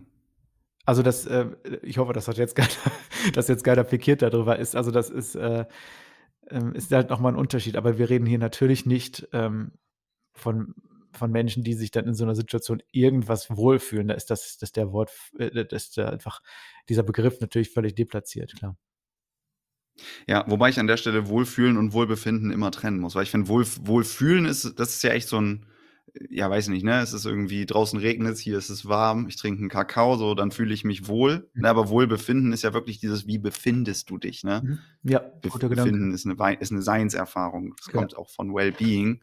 Ja. Ähm, deswegen, da muss ich nur kurz meine eigene Agenda fahren, dass ich da einmal, einmal so, so reinstark. Aber klar, du hast, du hast natürlich total recht. Ich kann weder wohl, also wahrscheinlich würde ich weder wohl befinden, äh, dann, dann empfinden können oder mich eben wohl fühlen in der Situation. ja, sag mal so, ähm, ich habe ja vorhin auch, glaube ich, gesagt, dass es entscheidend ist, wie reagiere ich auf das, was vor mir liegt. Ja. Also reagiere ich mit einer passenden Emotion. Wie gesagt, mhm. wenn, ein, wenn, wenn mich jemand bedroht, dass ich dann Angst spüre, ist relativ gesund. Ja. Wenn ich aber in einer Situation äh, wo es eigentlich, wo ich eigentlich in Sicherheit bin und ich trinke meinen, meinen Kakao oder so und, und hab, dann kriege ich dann plötzlich irgendwie eine starke Angst, weil irgendwas mal passieren könnte, ja, ähm, weil mich vielleicht jemand verlassen könnte. Ja. Dann ist es vielleicht, ich weiß nicht, wieso du das siehst, aber dann ist vielleicht nicht mehr ganz so, so ja. passend auf die Situation bezogen. Und es geht mir mehr darum, wie reagiere ich auf bestimmte ähm, Ereignisse im Leben? Wie stark ist meine Reaktion? Also welche Reaktion habe ich überhaupt und wie sehr leide ich auch unter meiner eigenen Reaktion? Wenn ich, ähm, wenn, wenn, was weiß ich, wenn ich meinen Bus verpasse und mich ärgere darüber, ist es das eine. Wenn ich aber dann darüber denke, okay, dass, dass, äh, dass mein Leben, mein ganzer Tag irgendwie schon ist einfach eine, eine Riesensauerei und eigentlich hätte ich heute Morgen gar nicht aufstehen müssen und irgendwie ist mein ganzes Leben ja irgendwie auch schon. Das ist eine, das sind unterschiedliche Arten von Reaktionen auf, auf ein Ereignis. Ja, voll. So, und, ähm, und Menschen, die in einer Bedrohung sind und dann auf diese Bedrohung mit Angst reagieren, die reagieren passend, meiner Ansicht nach. Also ja, es geht, geht, voll, geht nicht darum, keine Angst zu haben. Nee, nee, das ist nur, äh, das ist, das ist voll, das ist voll klar. Was ich nur vorhin meinte, war einfach so diese, diese Sichtweise, dass, sind, dass es Selbstblockaden sind. Nee, du, voll, also ich verstehe, was du meinst, ne? Weil wenn wir hier über Selbstblockaden reden, dann ist es trotzdem einfach so ein, es geht uns ja grundsätzlich gut und das ist einfach eine privilegierte Sichtweise. Ja. So, ne? Andere Leute haben da, die haben keine Selbstblockade, weil du natürlich voll richtigerweise sagst, nee, das ist eine passende Reaktion. Genau, das ist Angst keine, zu ja, haben. Ne? Das ist, ja, wenn ja. ich bedroht werde, also wenn, wenn, wenn, wenn jemand Messer ja. auf mich zuläuft, dann blockiere ich mich nicht selber, indem ich Angst habe, sondern das ist, das ist sehr, sehr gesund, ja. Verstehe. Nee, ist auch richtig. Die Einordnung macht voll Sinn. Ja, klar. Und die, ähm, und diese Situation oder diese, diese Art von Reaktion, die blockiert auch nicht irgendwie mein, mein Wohlbefinden. Zumindest nicht dauerhaft, ja. Also ja, diese, diese, ja, ja, ja, ja, ja, ja, klar, voll, macht Sinn. Ja. Ja. ich komme mit. ja, hast du noch Fragen oder ich hätte sonst noch irgendwie, man könnte noch darüber reden, wie man das Wohlbefinden vielleicht auch noch mal ähm, anstreben kann, vielleicht. Ja, dann lass uns das doch einfach gerne machen. Wie kann man das Wohlbefinden anstreben? Hm. Also da gibt es natürlich auch verschiedenste Wege. Was ist, was ist so, was ist denn dein Weg?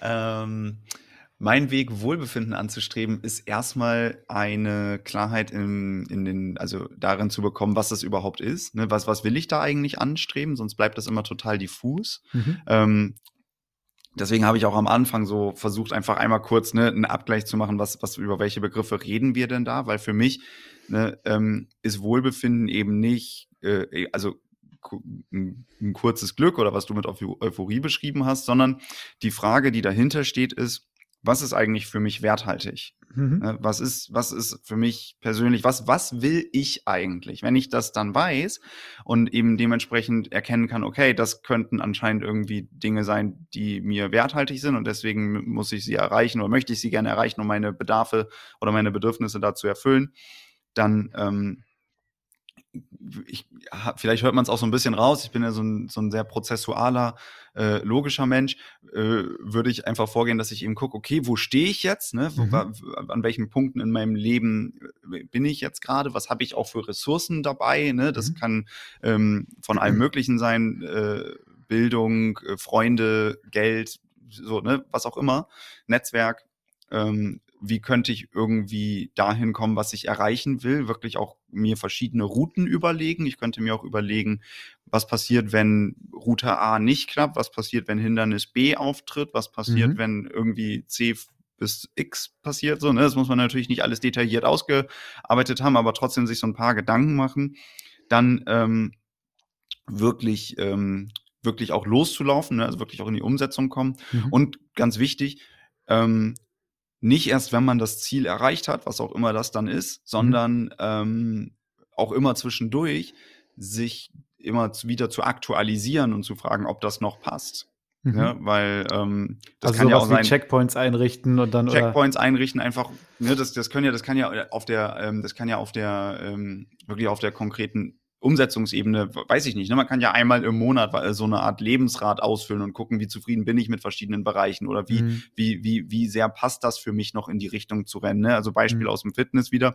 Leute sagen, ich will 20 Kilo abnehmen, nehmen 8 bis 12 Kilo ab und fühlen sich pudelwohl und sagen, ich will gar nicht mehr 20 Kilo mhm, abnehmen. Hab, das ist alles cool so. Ne? Und dann macht's, aber wenn man dann einfach starr einfach so diesen 20 Kilo hinterher rennt, dann kann es sein, dass du am Ende eigentlich auch wieder unzufrieden bist, weil dieser, mhm. weil der Spaß daran einfach auch weggeht und du, ne, also das, und das Wohl, dass dem Wohlbefinden dann im Weg stehen würde. Also ich glaube, so eine Art, äh, ja, einfach erstmal ne, Inventur, innere Inventur, gucken, was, was, wo will ich denn hin, sich so eine Art Selbstkonzept machen, verschiedene Routen ausüben oder ausarbeiten, dann ja loslaufen und währenddessen immer natürlich wieder evaluieren, ob das Ganze noch passt. Ähm, und machst du das, das, für dich oder mit anderen zusammen? Oder erstmal so hast du das so festgelegt, dass das dein System ist? Das habe ich nicht, äh, ja, also das ist, ähm, da, da muss ich die Lorbeeren tatsächlich auch abgeben. Das ist nicht mein System, was ich mir so ausgedacht habe, sondern das hat mir mal ähm, auch in diesem Podcast der, ähm, der erste Podcast-Gast, Dr. Ernst Fritz Schubert, der hat, der hat gesagt, ja, das wäre doch mal, ne? ich habe den gefragt, wie kommt man da denn hin? Hm. Und dann hat er ungefähr das gerade beschrieben. Mhm. Und ähm, das finde ich aber total, total sinnvoll. Ne? Also mhm. Also einfach erstmal sich zu fragen, ne? also wie, wie, wie komme ich zum Wohlbefinden? Das war ja mhm. gerade deine Ausgangsfrage. Und dann ist einfach die Frage danach, ähm, was würde, was, ne, was bedeutet das für mich? Und mhm. weil Glück immer an einen Wert gebunden ist, mhm. ist die Frage, was ist für mich werthaltig? Und das wäre der erste Schritt. Cool. Ja. Respekt. Voll gut. Also das wäre jetzt halt eine Möglichkeit, äh, das so, das so zu machen. Ähm, und wenn du den, den Zugang und die Ressourcen dafür hast, ist das ja, ist das ja auch prima, weil dann, dann, dann heißt es ja auch immer, du gleichst immer im Hier und Jetzt ab und, ähm, und aktualisierst dich auch immer wieder neu und mhm. du hörst immer wieder, also ich höre da auch so ein bisschen was raus, du hörst auch immer wieder neu in dich rein. Unbedingt. So, ja, das, das halte ich für einen ganz wichtigen Faktor auch. Weil du kannst dich auch theoretisch verzetteln oder verplanen oder das Leben gibt dir andere, ähm, andere Ausschweifungen, sag ich mal so, ja. Ich, ja. Ähm, ich hatte mal irgendwo in einem Buch gelesen, das war eigentlich irgendwie, die Metapher ist mir irgendwie hängen geblieben. Ähm, stell dir vor, du bist, du hast vor dir einen Fluss und willst unbedingt an die Stelle am anderen, am anderen Ufer. Ja. Und du schwimmst jetzt durch den über den Fluss und möchtest diese andere Stelle erreichen und dann plötzlich merkst du, okay, die Strömung, die treibt dich wo ganz anders hin und versuchst, aber du strengst dich halt richtig an, weil du unbedingt, weil du dir vorgenommen hast, an dieses andere Ufer, an diese eine Stelle zu kommen. Ähm, vielleicht weil da ein schöner Wanderweg ist oder was auch immer. Und du bemühst dich einfach, du schaffst es einfach nicht oder nur mit ganz, ganz großer Anstrengung. Und ähm, jetzt werde ich überlegen, was ist, wenn du dich quasi der Strömung hingibst für den Moment und du quasi mitgezogen wirst und dann an einer anderen Stelle bist du plötzlich, musst du nicht mehr so viel strampeln, um ans andere Ufer zu kommen. Und vielleicht ist das, was du dann am anderen Ufer findest, vielleicht ja genauso gut oder vielleicht sogar noch besser als das, was du vorher angestrebt hast. Ja, aber dafür muss ich ja Vertrauen in das Leben erstmal haben. Richtig, dafür muss sehr ich, gut. Dafür Ja. muss ich loslassen können. Also ich, bin, ja, ich kann es voll, super. Ja, ich kann es aber voll verstehen, weil also ja, das sind, das kann ich Das jetzt halt so Punkt, einfach ja. sagen, aber ich kann das beispielsweise selber auch voll schlecht. also, super. Ja, aber da wären wir, da wären wir zum Thema, wo ich dann, ähm, wo ich dann damit eigentlich hin wollte. ja, Ähm, und genau, das, da sind wir beim, da sind wir halt beim, beim Thema Loslassen. Das ist genau die, dieses Vertrauen in sich selber, ja. dieses Zulassen können. Ja. Und ähm, ich glaube zumindest, dass es einen Weg gibt, das, das auch irgendwie zu fördern. Okay, jetzt bin ich, also jetzt hast du meine Aufmerksamkeit. Jetzt natürlich erst nach einer Stunde 15 oder so. Ja, natürlich. Nee. Nein, schieß los. Ähm, und wie gesagt, das ist jetzt halt nur ein Weg. Es gibt sehr viele Wege, aber ja. Ähm, und dann sind wir beim Thema bewusstem Loslassen. Ja, ich möchte das Thema, also ich möchte ein Wort vermeiden, das ist eigentlich das, das, ist das weitläufig, äh, der weitläufige Begriff Achtsamkeit, von dem Okay. jeder heutzutage vielleicht mal Warum irgendwie auch gehört- Vermeiden. ähm, weil, weil das manchmal mittlerweile so ist wie, äh, wie, das, wie das Wort Gott. Es wird einfach oft einfach äh, missverstanden und jeder hat seine eigene Theorie dazu. Und ähm, es wird halt einfach so ausgeschlachtet, dass wenn ich jetzt das Wort Achtsamkeit benutze, dass, je, dass die Leute, die davon gehört haben, jeder unterschiedliche Theorien darauf vielleicht irgendwie Mhm. hat oder Schemata oder Klischees. Ja, du hast Das ein ähnliches Verhältnis zu dem Wort wie ich zu dem Wort Glück. Ja, so, genau, das, ja, sehr gut, sehr, sehr guter Einwurf. Und deswegen ähm, halte ich mich da irgendwie vorsichtig mit dem Wort. Man möchte es mal mit einem frischen Begriff einfach ähm, belegen, ohne jetzt erbsenzählerisch zu werden. Alles gut. ähm, und zwar, da sind wir bei dem, bei dem Stichwort bewusstes Loslassen. Und ähm, ich kann, es gibt zum Beispiel verschiedene Übungen, wie ich das Ganze fördern könnte und mal Ganze üben kann. Okay, ich gebe jetzt dir mal eine Übung, die machen wir jetzt nicht so exzessiv, Ja. Okay. Ähm, weil das wird vielleicht auch mal den Rahmen sprengen, aber es ist ein kleines, kleine konkrete Übung, ein bisschen ähm, experimentell, sehr Okay. praktisch. Und dann gucken wir mal, was du da für ein Erleben hast zu. Okay? Ich bin gespannt. Gut. Mm, Dann kannst du einmal, du kannst, wenn du willst, mal die Augen schließen. Ja. Und dann bitte ich dich jetzt mal, für die folgenden Momente, dich mal auf deinen Atem zu fokussieren, ohne den Atem zu verändern. Also es ist keine direkte Entspannungsübung, Ja, okay. sondern vielmehr, super, vielmehr den, den Atem zu beobachten, wie er von ganz allein ein- und ausfließt. Und vielleicht schaust du mal, vielleicht verankerst du mal deine Aufmerksamkeit da, wo du den Atem am deutlichsten spüren kannst. Ob das in der Brust ist, im Bauch, der sich ausweitet und wieder zusammenzieht. Also soll ich nebenbei darauf antworten oder einfach Nee, mitmachen? nee, du kannst es einfach. Also es war in der Brust. ja, sehr gut. Ja, beobachte einfach mal deinen Atem. Das ist die Okay. simple Instruktion. Ja, okay, ich mach weiter. Und solltest du abschweifen, mit deinen Gedanken oder mit deiner Aufmerksamkeit nicht mehr bei, bei deinem Atem sein oder sonst irgendwelchen Gedanken gefolgt sein, dann ist das überhaupt kein Problem. Dann registriere dies nüchtern und gleichmütig, ohne ein Problem daraus zu machen. Und hol dann wieder deine Aufmerksamkeit auf deinen Atem.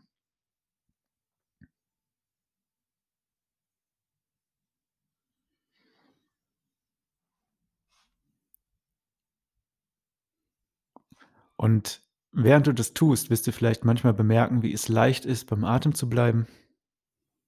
Und manchmal, wie sich so vielleicht Gedanken aufdrängen. Es kann manchmal sogar sein, dass du einfach mal abgeschweift bist und es dann nachher erst bemerkst. Und das ist Teil der Übung, also dass du die Gedanken zwar wahrnimmst, sie nicht verdrängst, nicht wegschiebst, sondern die Aufmerksamkeit wieder auf das zu lenken, was ist, nämlich dann in diesem Fall nehme den Atem.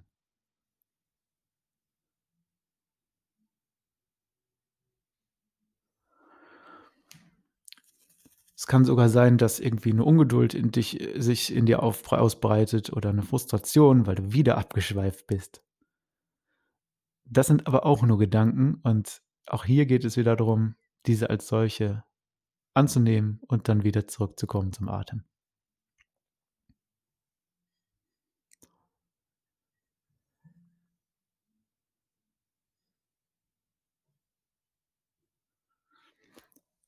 Okay, und dann kannst du die Übung in deinem eigenen Tempo wieder beenden und die Augen öffnen. So, jetzt ist es kurz einmal hell. ähm, Was hast du erlebt?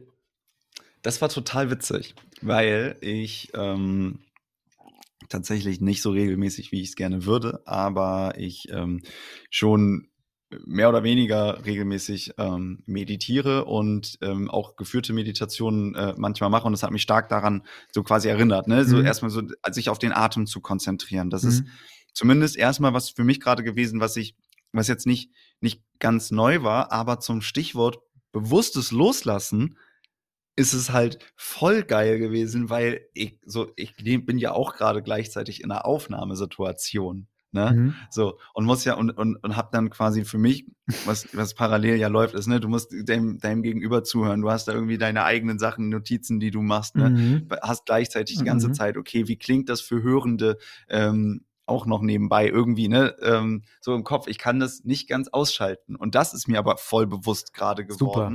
Ne? Weil ich habe schon, es war mir auch möglich, mich auf den Atem zu konzentrieren, aber dann habe ich einfach ehrlich gerade gedacht, scheiße, ne, wenn jetzt einfach eine Minute quasi Stille zwischendurch ist, Mhm. ne, das, das hört sich dann doch niemand mehr an und so. Ja, Ne? ja. Äh, ähm, aber habe einfach diese Gedanken quasi wahrgenommen, Ja. ähm, weil das so, ne, und dann, dann, dann, wenn du beispielsweise dann sagst, ne, und dann wieder zurück zum Atem und so, das geht auch und ich habe, ich habe mehr so den, den, den, also wie, wie sich die Brust quasi hebt und senkt und das Atem schon wahrgenommen, aber gleichzeitig diese Gedanken, also gemerkt, dass es mir sehr schwer gefallen ist, wirklich loszulassen in diesem Moment gerade. Aber du hast es geschafft. Also du, ähm, du darfst nicht, also wie es missverstanden werden kann, ist, dass wenn ich jetzt Ja. so eine Übung, also ich würde jetzt so eine Übung machen und dann würde ich nach ein paar Momenten denken, ah Mist, ich bin abgeschweift. Ich versuch's nochmal. Ja, Dann, oh, ich bin wieder abgeschweift. Oh nee, das, ich versuch's auch jetzt noch einmal. Ach Mist, ich bin ja schon wieder ab, aber ich kann das einfach nicht. Ja, so Mhm. könnte man diese Übung und so wird sie oft auch halt missverstanden. Das ist Mhm. genau, das ist nämlich der Punkt. In dem Moment, wo du dich dabei erwischt und dir diesen Gedanken bewusst machst, machst du quasi diese Übung in Anführungszeichen richtig. mhm. Und was du damit trainierst, ist einerseits ein Bewusstsein und andererseits so eine Art, man könnte sich jetzt einfach mal vorstellen, vielleicht hilft die, die, die Vorstellung, dass es eine Art Loslassmuskel gibt. Dass das wie so ein Training ist, diese Gedanken loszulassen und wieder zurückzukehren. Und wenn du das öfter trainierst, bist du quasi, wirst du quasi in der Übung besser darin, schneller die Gedanken loszulassen. Es geht Ja. nicht darum, nichts zu denken, sondern es geht darum, immer wieder zurückzukehren. Ja, Und überleg mal, wenn du dann, wenn du dann, wenn dein Loslassmuskel stärker ist, dann kannst du auch im Alltag springen dich vielleicht manche Sachen nicht mehr so an, die, auf die du vorher so stark reagiert hättest. Ich nehme Ja, das das, das ke- ja. Busbeispiel zum Beispiel, ja. Ist, ja, voll. Oder ich stehe an der Ampel im Stau und habe Angst, mich zu verspäten. So, stehe ich Mhm. jetzt wirklich mit meiner Aufmerksamkeit einfach an der Ampel und sehe eine rote Ampel vor mir und halte das Lenkrad in der Hand? Oder bin ich in Gedanken da, ähm, wie, wie mein Chef mich lang macht? Oder Ja, voll, also voll, voll gut. Das ähm, hatte ich tatsächlich, als ich angefangen habe, ähm, irgendwie, ich weiß gar nicht, vor zwei Jahren oder so, so zum ersten Mal sowas zu machen in Form von Meditation, einfach nur, weil es geht ja nicht darum, dass man sich die ganze Zeit entspannt und an seinen Atem denkt, sondern dass man die Gedanken erkennt ne? Mhm. und dann und, und, und losschiebt, loslassen kann. Mich hatte das, ich hatte dann irgendwie erkannt, ja, okay, wenn ich jetzt beispielsweise auf der Arbeit ähm, irgendwie eine, eine, eine sehr hektische E-Mail bekomme von Leuten, die sich irgendwie, weiß nicht, da, da regt sich jemand auf oder da ist irgendwer, da ist irgendwas, Mhm. wo- gerade ähm, die Scheiße am Dampfen ist und du musst jetzt irgendwas schnell erledigen oder so, ne, dann ist es ja erstmal nur so, also dass, dass man nicht sofort identifiziert ist damit, ne, sondern Mhm. einfach nur erkennt, okay, da ne, da, da hat gerade jemand irgendwie in einer gewissen Energie mir eine Information zukommen lassen, aber das, Mhm. ob ich das jetzt so, ob ich mich damit jetzt identifiziere oder mich vollkommen dam- davon vereinnehmen lasse, Mhm. kann ich ja selber entscheiden, indem ich jetzt Exakt. einfach quasi in eine, in eine Außenperspektive gehe und das erstmal verstehe. Mhm. Mich würde dazu aber interessieren, ähm, weil du kannst natürlich, also ich, ich, ich finde es voll sinnvoll, dann zu erkennen, so, ah, okay, krass, das ist gerade irgendwie eine stressige Nachricht oder da ist irgendwie eine, eine Situation, weiß ich nicht, ich verpasse meinen Bus. Ich muss mich davon jetzt nicht ähm, runterziehen lassen. Ich kann quasi für mich selber so eine Art Abstand oder auch so eine Art Schutzwall Mhm. aufbauen. Mhm. Aber bei dem Thema Schutzwall habe ich das dann ja wieder, dass ich, ähm, also da bin ich selber nicht sicher, wie cool das ist, weil man könnte dann auch immer so zu allem sagen, so ist ja dein Thema. so, Wie meinst du das? ähm, naja, wenn jetzt jemand beispielsweise, ich kriege auf der Arbeit eine Mail, ne, nicht, ich habe irgendwas nicht, ich habe ich hab jetzt nicht direkt irgendwie was falsch gemacht, sondern irgendwer ist einfach super gestresst und kommt mit seinem gestressten Kontext auf dich zu und will irgendwie eine schnelle Aktion erfordern. So, ne? Mhm. dann kann man erstmal, bevor man selber auch total in Hysterie verfällt, erkennen, okay, ne, da ist gerade eine stressige Situation. Mhm. Ähm, ich muss mich aber nicht komplett davon vereinnahmen lassen. Mhm. Aber diese, diese Balance dann zu schaffen zwischen, naja, weil du willst ja auch mit diesen Menschen irgendwie sinnvoll, langfristig, zielführend agieren im Arbeitskontext, dann Mhm. musst du ja auch da in gewisser Hinsicht drauf eingehen und nicht zu allem sagen, geht mich gar nichts mehr an, ich bin jetzt hier die ganze Zeit in meiner Mitte. Mhm. Ne, So, so wo ist die, wo ist da die, die, die Balance zwischen, ich erkenne das und ich lasse das, ich lasse mich davon nicht vereinbaren zu, ich lasse gar nichts mehr an mich ran. Mhm. Ähm, stell dir mal als Experiment dafür die Frage, also wenn du in dieser Situation dich befindest, was wird, äh, was wird passieren, wenn du dir die Frage stellst, was ist das Problem jetzt gerade im Moment?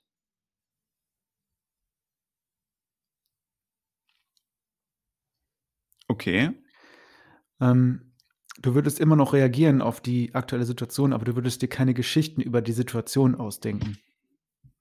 Verstehe. So, ähm, wenn ich an der, ich nehme auch das Beispiel mit der roten Ampel, wenn ich an der roten Ampel stehe, was habe ich, also, oh Gott, jetzt, jetzt, äh, jetzt macht mein Chef mich lang. Also, was Ja. ist das Problem jetzt gerade im Moment? Ich stehe an einer roten Ampel und muss warten. Nee, das ist die Situation. Ah, okay, verstehe. Okay. Also es geht darum, wie weit erzähle ich mir Geschichten über das, was passiert.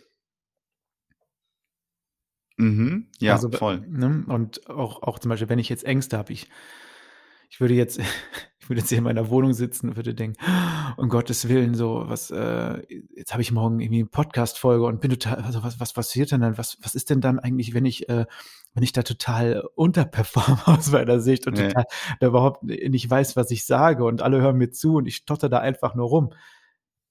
Und dann, wenn ich mir dann die Frage stelle, was, was ist mein Problem jetzt? Hm, okay. Ich atme, ich trinke gerade irgendwie einen Kaffee. So, und ich gucke mich um und ich merke plötzlich, wie mein System runterfährt. Also, wo ich, wie ich merke, okay, die Situation, wie ich sie jetzt quasi Mhm. erlebe, das hier und jetzt, da ist keine Bedrohung. Ja. Ja, würde ich weiter mit dieser Schiene machen, die ich gerade genannt habe, dann er erzeuge ich plötzlich immer mehr Aufregung und Adrenalin und Ja, verstehe. Okay, krass.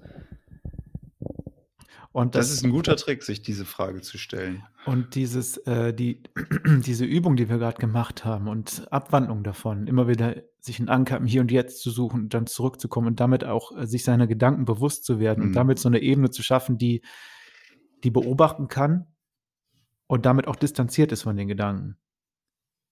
Ja. Es macht 'n großen Unterschied, wenn ich sage: „Okay, ich werde morgen auf jeden Fall versagen“, oder ich habe so: „Ah, da ist der Gedanke, ich ich werde morgen versagen.“ Das ist 'n großer Unterschied vom Erleben her. Einfach nur wahrzunehmen, dass man den Gedanken hat. Genau, aber man fügt keine auch, ja. weiteren Gedanken dazu dran, ja? Dementsprechend Ja. hat er auch nicht so hat er nicht so ganz intrusiven Charakter und ganz so stressigen Charakter. Ja, Es okay, geht ja nicht darum, ich. nichts mehr zu denken oder so, oder es geht nicht darum, keine Situation mehr also, dass ihm alles egal ist, um Gottes Willen. Aber es geht darum, wie sehr bleibe ich in der aktuellen Situation und wie sehr generalisiere ich auf auf andere Situationen, so. Mhm. Ja, Ja, wenn ich eine voll, eine. Situation am Tag erlebe, ich trete in 'ne Pfütze und mein ganzer meine ganze Hose ist nass. Bleibe ich dann mit der Reaktion bei der Pfütze oder erzähle ich mir, wie, wie, wie doof doch mein Tag läuft und dass ich doch gleich jetzt, wenn ich jetzt ins Büro gehe mit dieser nassen Hose, da kann ich mich doch nicht blicken lassen. Da werden wieder alle denken, oh Gott, der schon wieder. Ja, was macht, was hat der denn schon wieder gemacht? Verstehst du den, der Unter, das ist der Unterschied und das ist, das ist das, was ich meine. Es gibt Menschen, die in diese Pfütze treten und relativ bei dieser Situation vielleicht sich auch ärgern, aber bei dieser Pfütze bleiben. Also sie reagieren tatsächlich auf das, ja. was ist. Und dann gibt es Menschen, die Okay. Sich Geschichten darüber erzählen und dadurch, dadurch auch ein, ein ungleiches Maß an Belastung selber zufügen, sich damit selber blockieren und damit ja verhindern, zu, zu dieser mhm. inneren Ruhe zu kommen. Okay, und, und ja, verstehe. Ein Schlüssel wäre, sich zu fragen, was ist das Problem jetzt? Zum Beispiel. Oder die Übung zu machen, also diese, ähm, zum Beispiel in so Situationen mal einfach mal zwei bewusste Atemzüge nehmen und dann, ne? Ja, voll. Voll. Aber, aber ich, also für mich ist es total einleuchtend tatsächlich. Ähm, ja, einfach, ne, was, was ist das Problem jetzt? Und das kann man ja wirklich auf alles Mögliche, was wir auch vorhin besprochen haben, an, keine Ahnung, Beispielen, Beispielen anwenden. Hilfreich. Vielen Dank, ja. Ich kann das auch noch erweitern, indem ich, also im Umgang mit Gefühlen, ja, ja. Ähm, zum Beispiel, ich nehme jetzt einfach mal das Beispiel, wenn ich jetzt so da sitzen würde und irgendwie morgen ist Podcast und dann erzähle ja. ich diese Geschichten im Kopf. Ähm, wenn ich mich auf mein, wenn ich mein Gefühl im Hier und Jetzt benenne, zum Beispiel, ich fühle mich aufgeregt, ist das erstmal kein Problem. Wenn ich mich in diese Gedanken reinsteige, erzeuge ich eine Anspannung, eine Belastung. Wenn ich sage, okay, was spüre ich gerade? Aufregung. Und ähm, auch bei Ängsten, wenn ich jetzt zum Beispiel ähm, mir, mir Sorgen mache oder so, ja, macht es einen Unterschied, ob ich durch diese Sorgen gehe oder sage, ey, ich spüre gerade eine Angst in mir. Mehr ist es nicht. Also es ist halt, ne, es ist halt kein Verdrängen des Gefühls, sondern es ist eine, einfach eine Akzeptanz dieses Gefühls. Ja, und ich, ich steigere mich da nicht so, so durch diese Angst durch und steigere mich da so hinein. Ja, jeder kennt mhm. das. Jeder kennt das, wenn ich jetzt zum Beispiel wütend auf dich wäre, kann ich entweder oh sagen, Nein, das ist überhaupt kein sehr fiktives Beispiel, sehr fiktiv, sehr weit hergeholt. Ähm, wenn ich jetzt auf, auf dich irgendwie wütend wäre, weil du irgendwas gemacht hast, was mich gekränkt hätte oder so, dann könnte ich entweder halt die, in meinem Stübchen sitzen und mir alles über alle möglichen Geschichten irgendwie erzählen, wie doof du doch immer so bist. Ja, und ich würde ja. quasi meine Angst einfach potenzieren. Ja. Oder ich merke, oder ich, ich gehe gerade in mich rein und spüre, da ist Wut. Ja. Und vielleicht merke ich da nicht nur Wut, sondern da ist auch Verletzung. Mhm. Ja. Weil ich denke jetzt plötzlich, oder ich, ich erfahre so, ich bin vielleicht ein schlechter Mensch, weil du mich irgendwie vielleicht kritisiert hast oder so. Ja. Und schon kriegt das eine andere Form von, darf ich sagen, Energie, ohne dass es so esoterisch ja. klingt. So, ja. Ja. Okay. Verstehe. Ja, voll. Ich bitte das einfach nochmal, also du kannst es ja quasi auch austesten. Ich mein Interesse ist jetzt nicht, jedem das quasi überzustülpen oder zu sagen, ja, so müsst ihr es machen, ihr seid alle nee, nee, kommt, das Glück kommt, ist eigener Schmied ja. und, und ähm, manche werden sofort was damit anfangen können, also so wie du jetzt auch, der jetzt Erfahrung hat mit Meditation oder so und manche werden mir das, also wenn die das hören, dann würden die wahrscheinlich sagen, das, ja, das ist doch völliger, völliger Käse, ja. es ist halt, es ist halt sehr individuell, wie dann der Zugang dazu ja, ist und das, genau, das das Schöne ist, in der Therapie kann man oder in, wenn ich jemandem gegenüber sitze, dann kann ich halt mit jemandem dann aus, wie jetzt mit dir, da kann ich jetzt, äh, wir können einen Austausch darüber finden, du kannst sagen, was, was dich da so ein bisschen blockiert, wo du halt irgendwie noch nicht weißt, was du damit anfangen sollst ja. und man kann darüber einen Austausch haben. Das geht im Einzelsetting sehr gut, aber es ist leider so nicht für jeden vermittelbar. Das ist so. Alles gut. Das ist dafür, deswegen gibt es ja auch verschiedene Ansätze äh, an Methoden und verschiedene Menschen, die diese praktizieren. Und da ist für jeden ja auch dann jede, jeden Menschen das Richtige hoffentlich dabei oder das Passende. Ich habe noch eine, eine Sache, die ich dich gerne fragen würde. Mhm. Ähm, nämlich, wir hatten auch gesprochen über funktionale, funktionale, funktionale Arten, ähm, quasi Glück oder Zufriedenheit zu erreichen versus dysfunktionale Arten. Was meintest du damit? Ähm, funktionale Arten, um Glück zu erreichen ähm, und dysfunktional, also das heißt, ähm, das heißt, also übersetzt, ich würde es gar nicht so außerhalb des Kontextes so formulieren vielleicht, vielleicht habe ich es so formuliert, dann müsste ich das korrigieren oder erklären. Ähm, es geht eher darum, versuche ich, also wenn ich jetzt auf der Suche nach Wohlbefinden bin und Ja. mir versuche, das im Außen zu holen, ja, durch vielleicht ständig wechselnde Partner oder äh, das, das, das Der vierte Auto. Porsche. Ja, der, der Porsche oder ähm, wir sind immer so klischeebehaftet. Es gibt ja auch andere Statussymbole, ja. Ähm, wenn ich nach etwas suche, ähm, aus der, aus dem Grundgedanken oder dem Grundverständnis, dass ich noch nicht genug habe, ja, aus einem Defizit, Mhm. dann erzeuge ich damit kurzfristig, eventuell, wenn ich das dann erreiche, eine Art Euphorie, was ich Mhm. dann vielleicht mit, wir nennen es jetzt wieder das, das, das G-Wort, das Wort Glück verwechsel. Ja. Ja. Ähm, und vielleicht ist es auch schwer zu differenzieren. Also jemand zum Beispiel, der mit sich selber in Anführungszeichen im Reinen ist und jemand, der eigentlich total leistungsorientiert ist und gerade seine Beförderung bekommen hat. Mhm. Vielleicht ist es da schwer auch für manche Leute oder für viele Leute, das auseinanderzuhalten. Wer ist denn jetzt eigentlich gerade zufriedener?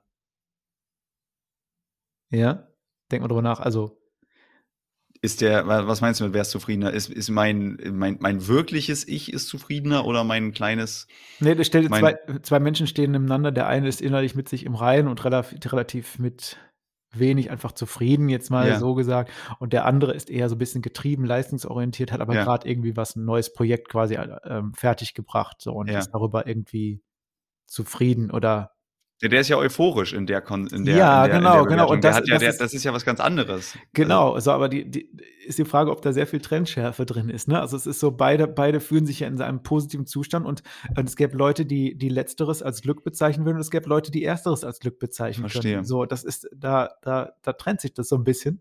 Aber Ja. für mich trennt sich da voll, dass der eine, der gerade sein Projekt fertig gemacht hat oder seine Beförderung bekommen hat, der hat halt, der ist halt in gewisser Hinsicht euphorisch, weil der ähm, eine Belohnungsantwort einfach quasi im Gehirn erfährt. Ne? Der Ja. irgendwas ne, für ihn, der, der hat sein Projekt an, ist für ihn sehr werthaltig, Projekt ist abgeschlossen, ne, klasse, Mhm. irgendwie ne positives Erlebnis tritt Mhm. ein, ne positiver Mhm. Affekt wird ausgelöst, Botencocktail im Gehirn wird ausgeschüttet, Perfekt, ja. Euphorie wird gespürt Mhm. der andere Typ, der neben ihm steht und jetzt keinen ähm, Ausschlag, keinen emotionalen Ausschlag gerade verspürt, aber der eben so eine Grundzufriedenheit hat. Ich finde, ich finde, da ist schon eine Trennschärfe, weil der, ne, da, also der eine ist halt gerade zufrieden und der Mhm. andere ist gerade glücklich oder euphorisch. Also so würde Genau. ich Und ja. auf die, genau, und dieser Unterschied wird dadurch meines Erachtens nach sehr gut beschrieben.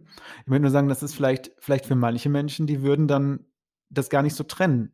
Also Ja. wir, wir, trennen jetzt gerade, wir haben jetzt gerade sehr, sehr stark versucht zu trennen zwischen was ist Euphorie, was ist Wohlbefinden, Mhm. wo sind die Unterschiede. Aber ich glaube nicht, dass es für jeden so differenzierbar ist oder erstmal so Das auf, stimmt. auf, sonst würden wir das ja quasi hier nicht versuchen zu eruieren oder zu erarbeiten. Ja, Ja? Ähm, und so kann es halt sein, dass Menschen das irgendwie vielleicht verwechseln würden. deswegen gibt es diesen Podcast. ja, genau, darauf, darauf, darauf wollen wir dann hin, ne? darauf wollen wir hinaus, ähm, um da mal da so, so, so zu unterscheiden. Und äh, zu deiner Frage zurück, es ist halt, wenn ich diesen Euphoriezustand erreiche, dann kann es tatsächlich sein, dass ich dann die Rückmeldung an meine Psyche bekomme, dass das gut ist, was ich gemacht habe. Ja, Ja, weil es hat mich ja, es hat mich ja belohnt. ja, Und warum sollte ich darauf verzichten? Also das hat, das hat mir offenbar in einer Situation äh, ähm, gereicht. Und wenn ich das jetzt nochmal erreichen könnte, dann habe ich dahinter die Hoffnung, dass ich nochmal in, in diesen Zustand, in diesen Gefühlszustand komme, der mir sonst immer verwehrt bleibt. Das Problem daran ist, da haben wir das Wort, bringen wir das Wort aus der Psychologie wieder jetzt mal rein, Habituation. Das heißt, wenn ich regelmäßig mit einer bestimmten Situation konfrontiert werde, dann nimmt meine Reaktion darauf ab. Das ist bei Angst Ja. so, das ist aber auch bei Freude so. Wenn ich, wenn ich mein Lieblingsessen esse, bin ich euphorisch. Wenn ich das zum zehnten Mal, dann kriege ich das Kotzen. also jetzt mal extrem. also, voll. es gibt plötzlich, es gibt so ein. Hedo ich habe davor, ich habe dafür das Wort hedonistische Adaption mal gehört. Also ja, das trifft es, das, das, das ähm, hat den gleichen Kern. So, ja, okay. Nee, nur, dass, es, dass ich da irgendwie wieder verstehe, worüber wir reden. Ja, aber voll. Also einfach, ein, äh, oder ganz vereinfacht gesagt, ein Gewöhnungseffekt.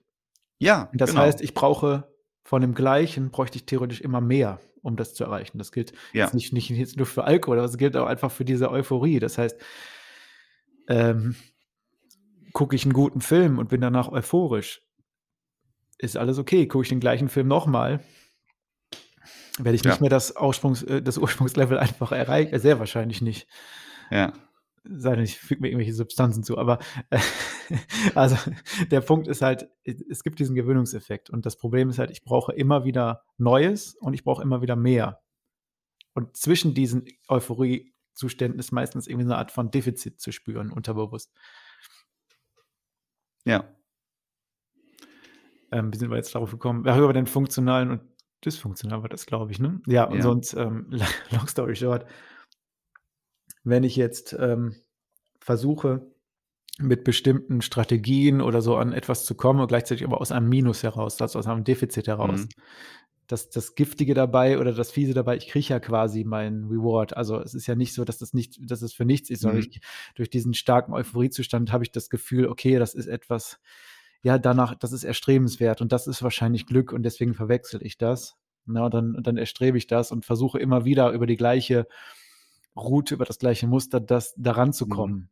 So, und deswegen, deswegen spreche ich da jetzt mal einfach frecherweise vom dysfun dysfunktionalen Ja. Charakter und funktionaler Charakter, wenn ich jetzt, et- wenn ich jetzt oft in Flow-Erleben komme, dadurch, dass ich das mache, was zu mir passt, was zu mir gehört, ähm, was ich meiner inneren Stimme quasi folge, ähm, also meiner Intuition und ähm, einfach generell Freude an dem habe, was ich mache, also in, äh, auch das Gefühl habe, alle meine Grundbedürfnisse sind, sind, ähm, sind irgendwie erfüllt, ich werde geliebt, ich habe das Gefühl, ich kann selber entscheiden, ähm, ich mache das ähm, ein Stück weit, wonach mir ist, ich, äh, ich habe das Gefühl, ich mag mich einfach so, wie ich bin, nicht für das, was ich tue, sondern einfach, ja, ich, ich fühle mich echt okay, so.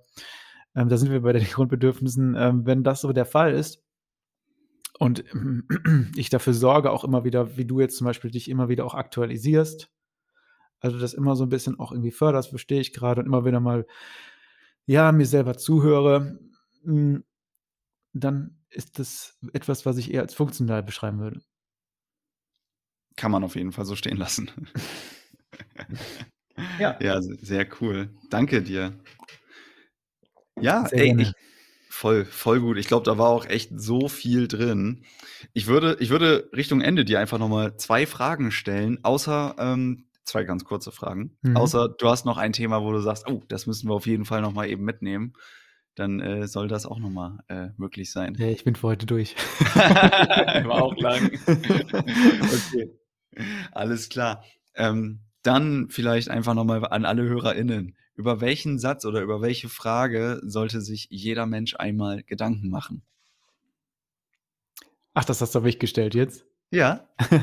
okay. Buh, ich bin nicht gut darin, anderen Leuten was aufzuerlegen. das mal vorab. Also da bin ich immer sehr vorsichtig. Hm. Die Frage, die sich, die sich jeder mal vielleicht irgendwie stellen könnte, ist ähm, vielleicht sowas. Das ist keine verstandesgemäße Frage, sondern vielleicht irgendwie so, okay, was ist jetzt gerade in mir? Was spüre ich gerade in mir? Was sagt mir meine innere Stimme? Das ist aber nicht so, dass ich jetzt ungefähr und direkt da eine Antwort drauf brauche für mich, sondern mal innehalte und sagen kann, okay, wenn ich jetzt mal alle Gedanken mal außen vor lasse, was ist gerade in mir? Ist da irgendwie ein Wunsch, ein Bedürfnis? Ist da ein Störgefühl, was ich mir sofort nicht erklären kann? Ist da eine Aufregung? Und das erstmal lernen, so stehen zu lassen, ohne es zu kommentieren, ohne es zu bewerten und ja, aufmerksam mal sich zuzuhören. Okay. Ja? Das, das lassen wir auch so stehen. okay. Die zweite Frage. Wenn dein Leben ein Buch wäre, welchen Titel würde es tragen? Wie ich es mir wünsche oder wie es, wie es tatsächlich wäre. Ist, Ein- äh, ist das- du, du bist der Autor. Du darfst, du darfst den Titel bestimmen. Ähm, der Weg der Leichtigkeit. Cool. Vielen Dank dir. Ohne dass das jetzt zu, soll jetzt nicht eingebildet klingen oder so. Nein, Quatsch. Alles gut, tut's nicht. Kam, glaube ich, auch genug rüber, dass das, Okay. dass das überhaupt nicht so ist. Ja, ey, vielen Dank für das Gespräch. Äh, Ich möchte dir gerne, falls du möchtest, das letzte Wort geben. Äh, ich danke dir. Ich, mir macht das äh, sehr viel Freude. Ich wusste vorher nicht, das ist meistens so, ich Ähm, ich weiß vorher nicht, was aus meinem Mund fällt. und ähm, ich hoffe, dass ich, dass das, was ich gesagt habe, dass da jemand ein bisschen auch was mit anfangen kann, selbst wenn es nur fünf Leute sind, die das bereichern sollte, also und die anderen 500 sagen, nee, kann ich nicht mit anfangen, ist das für mich auch schon wie ein erfüllender Gedanke.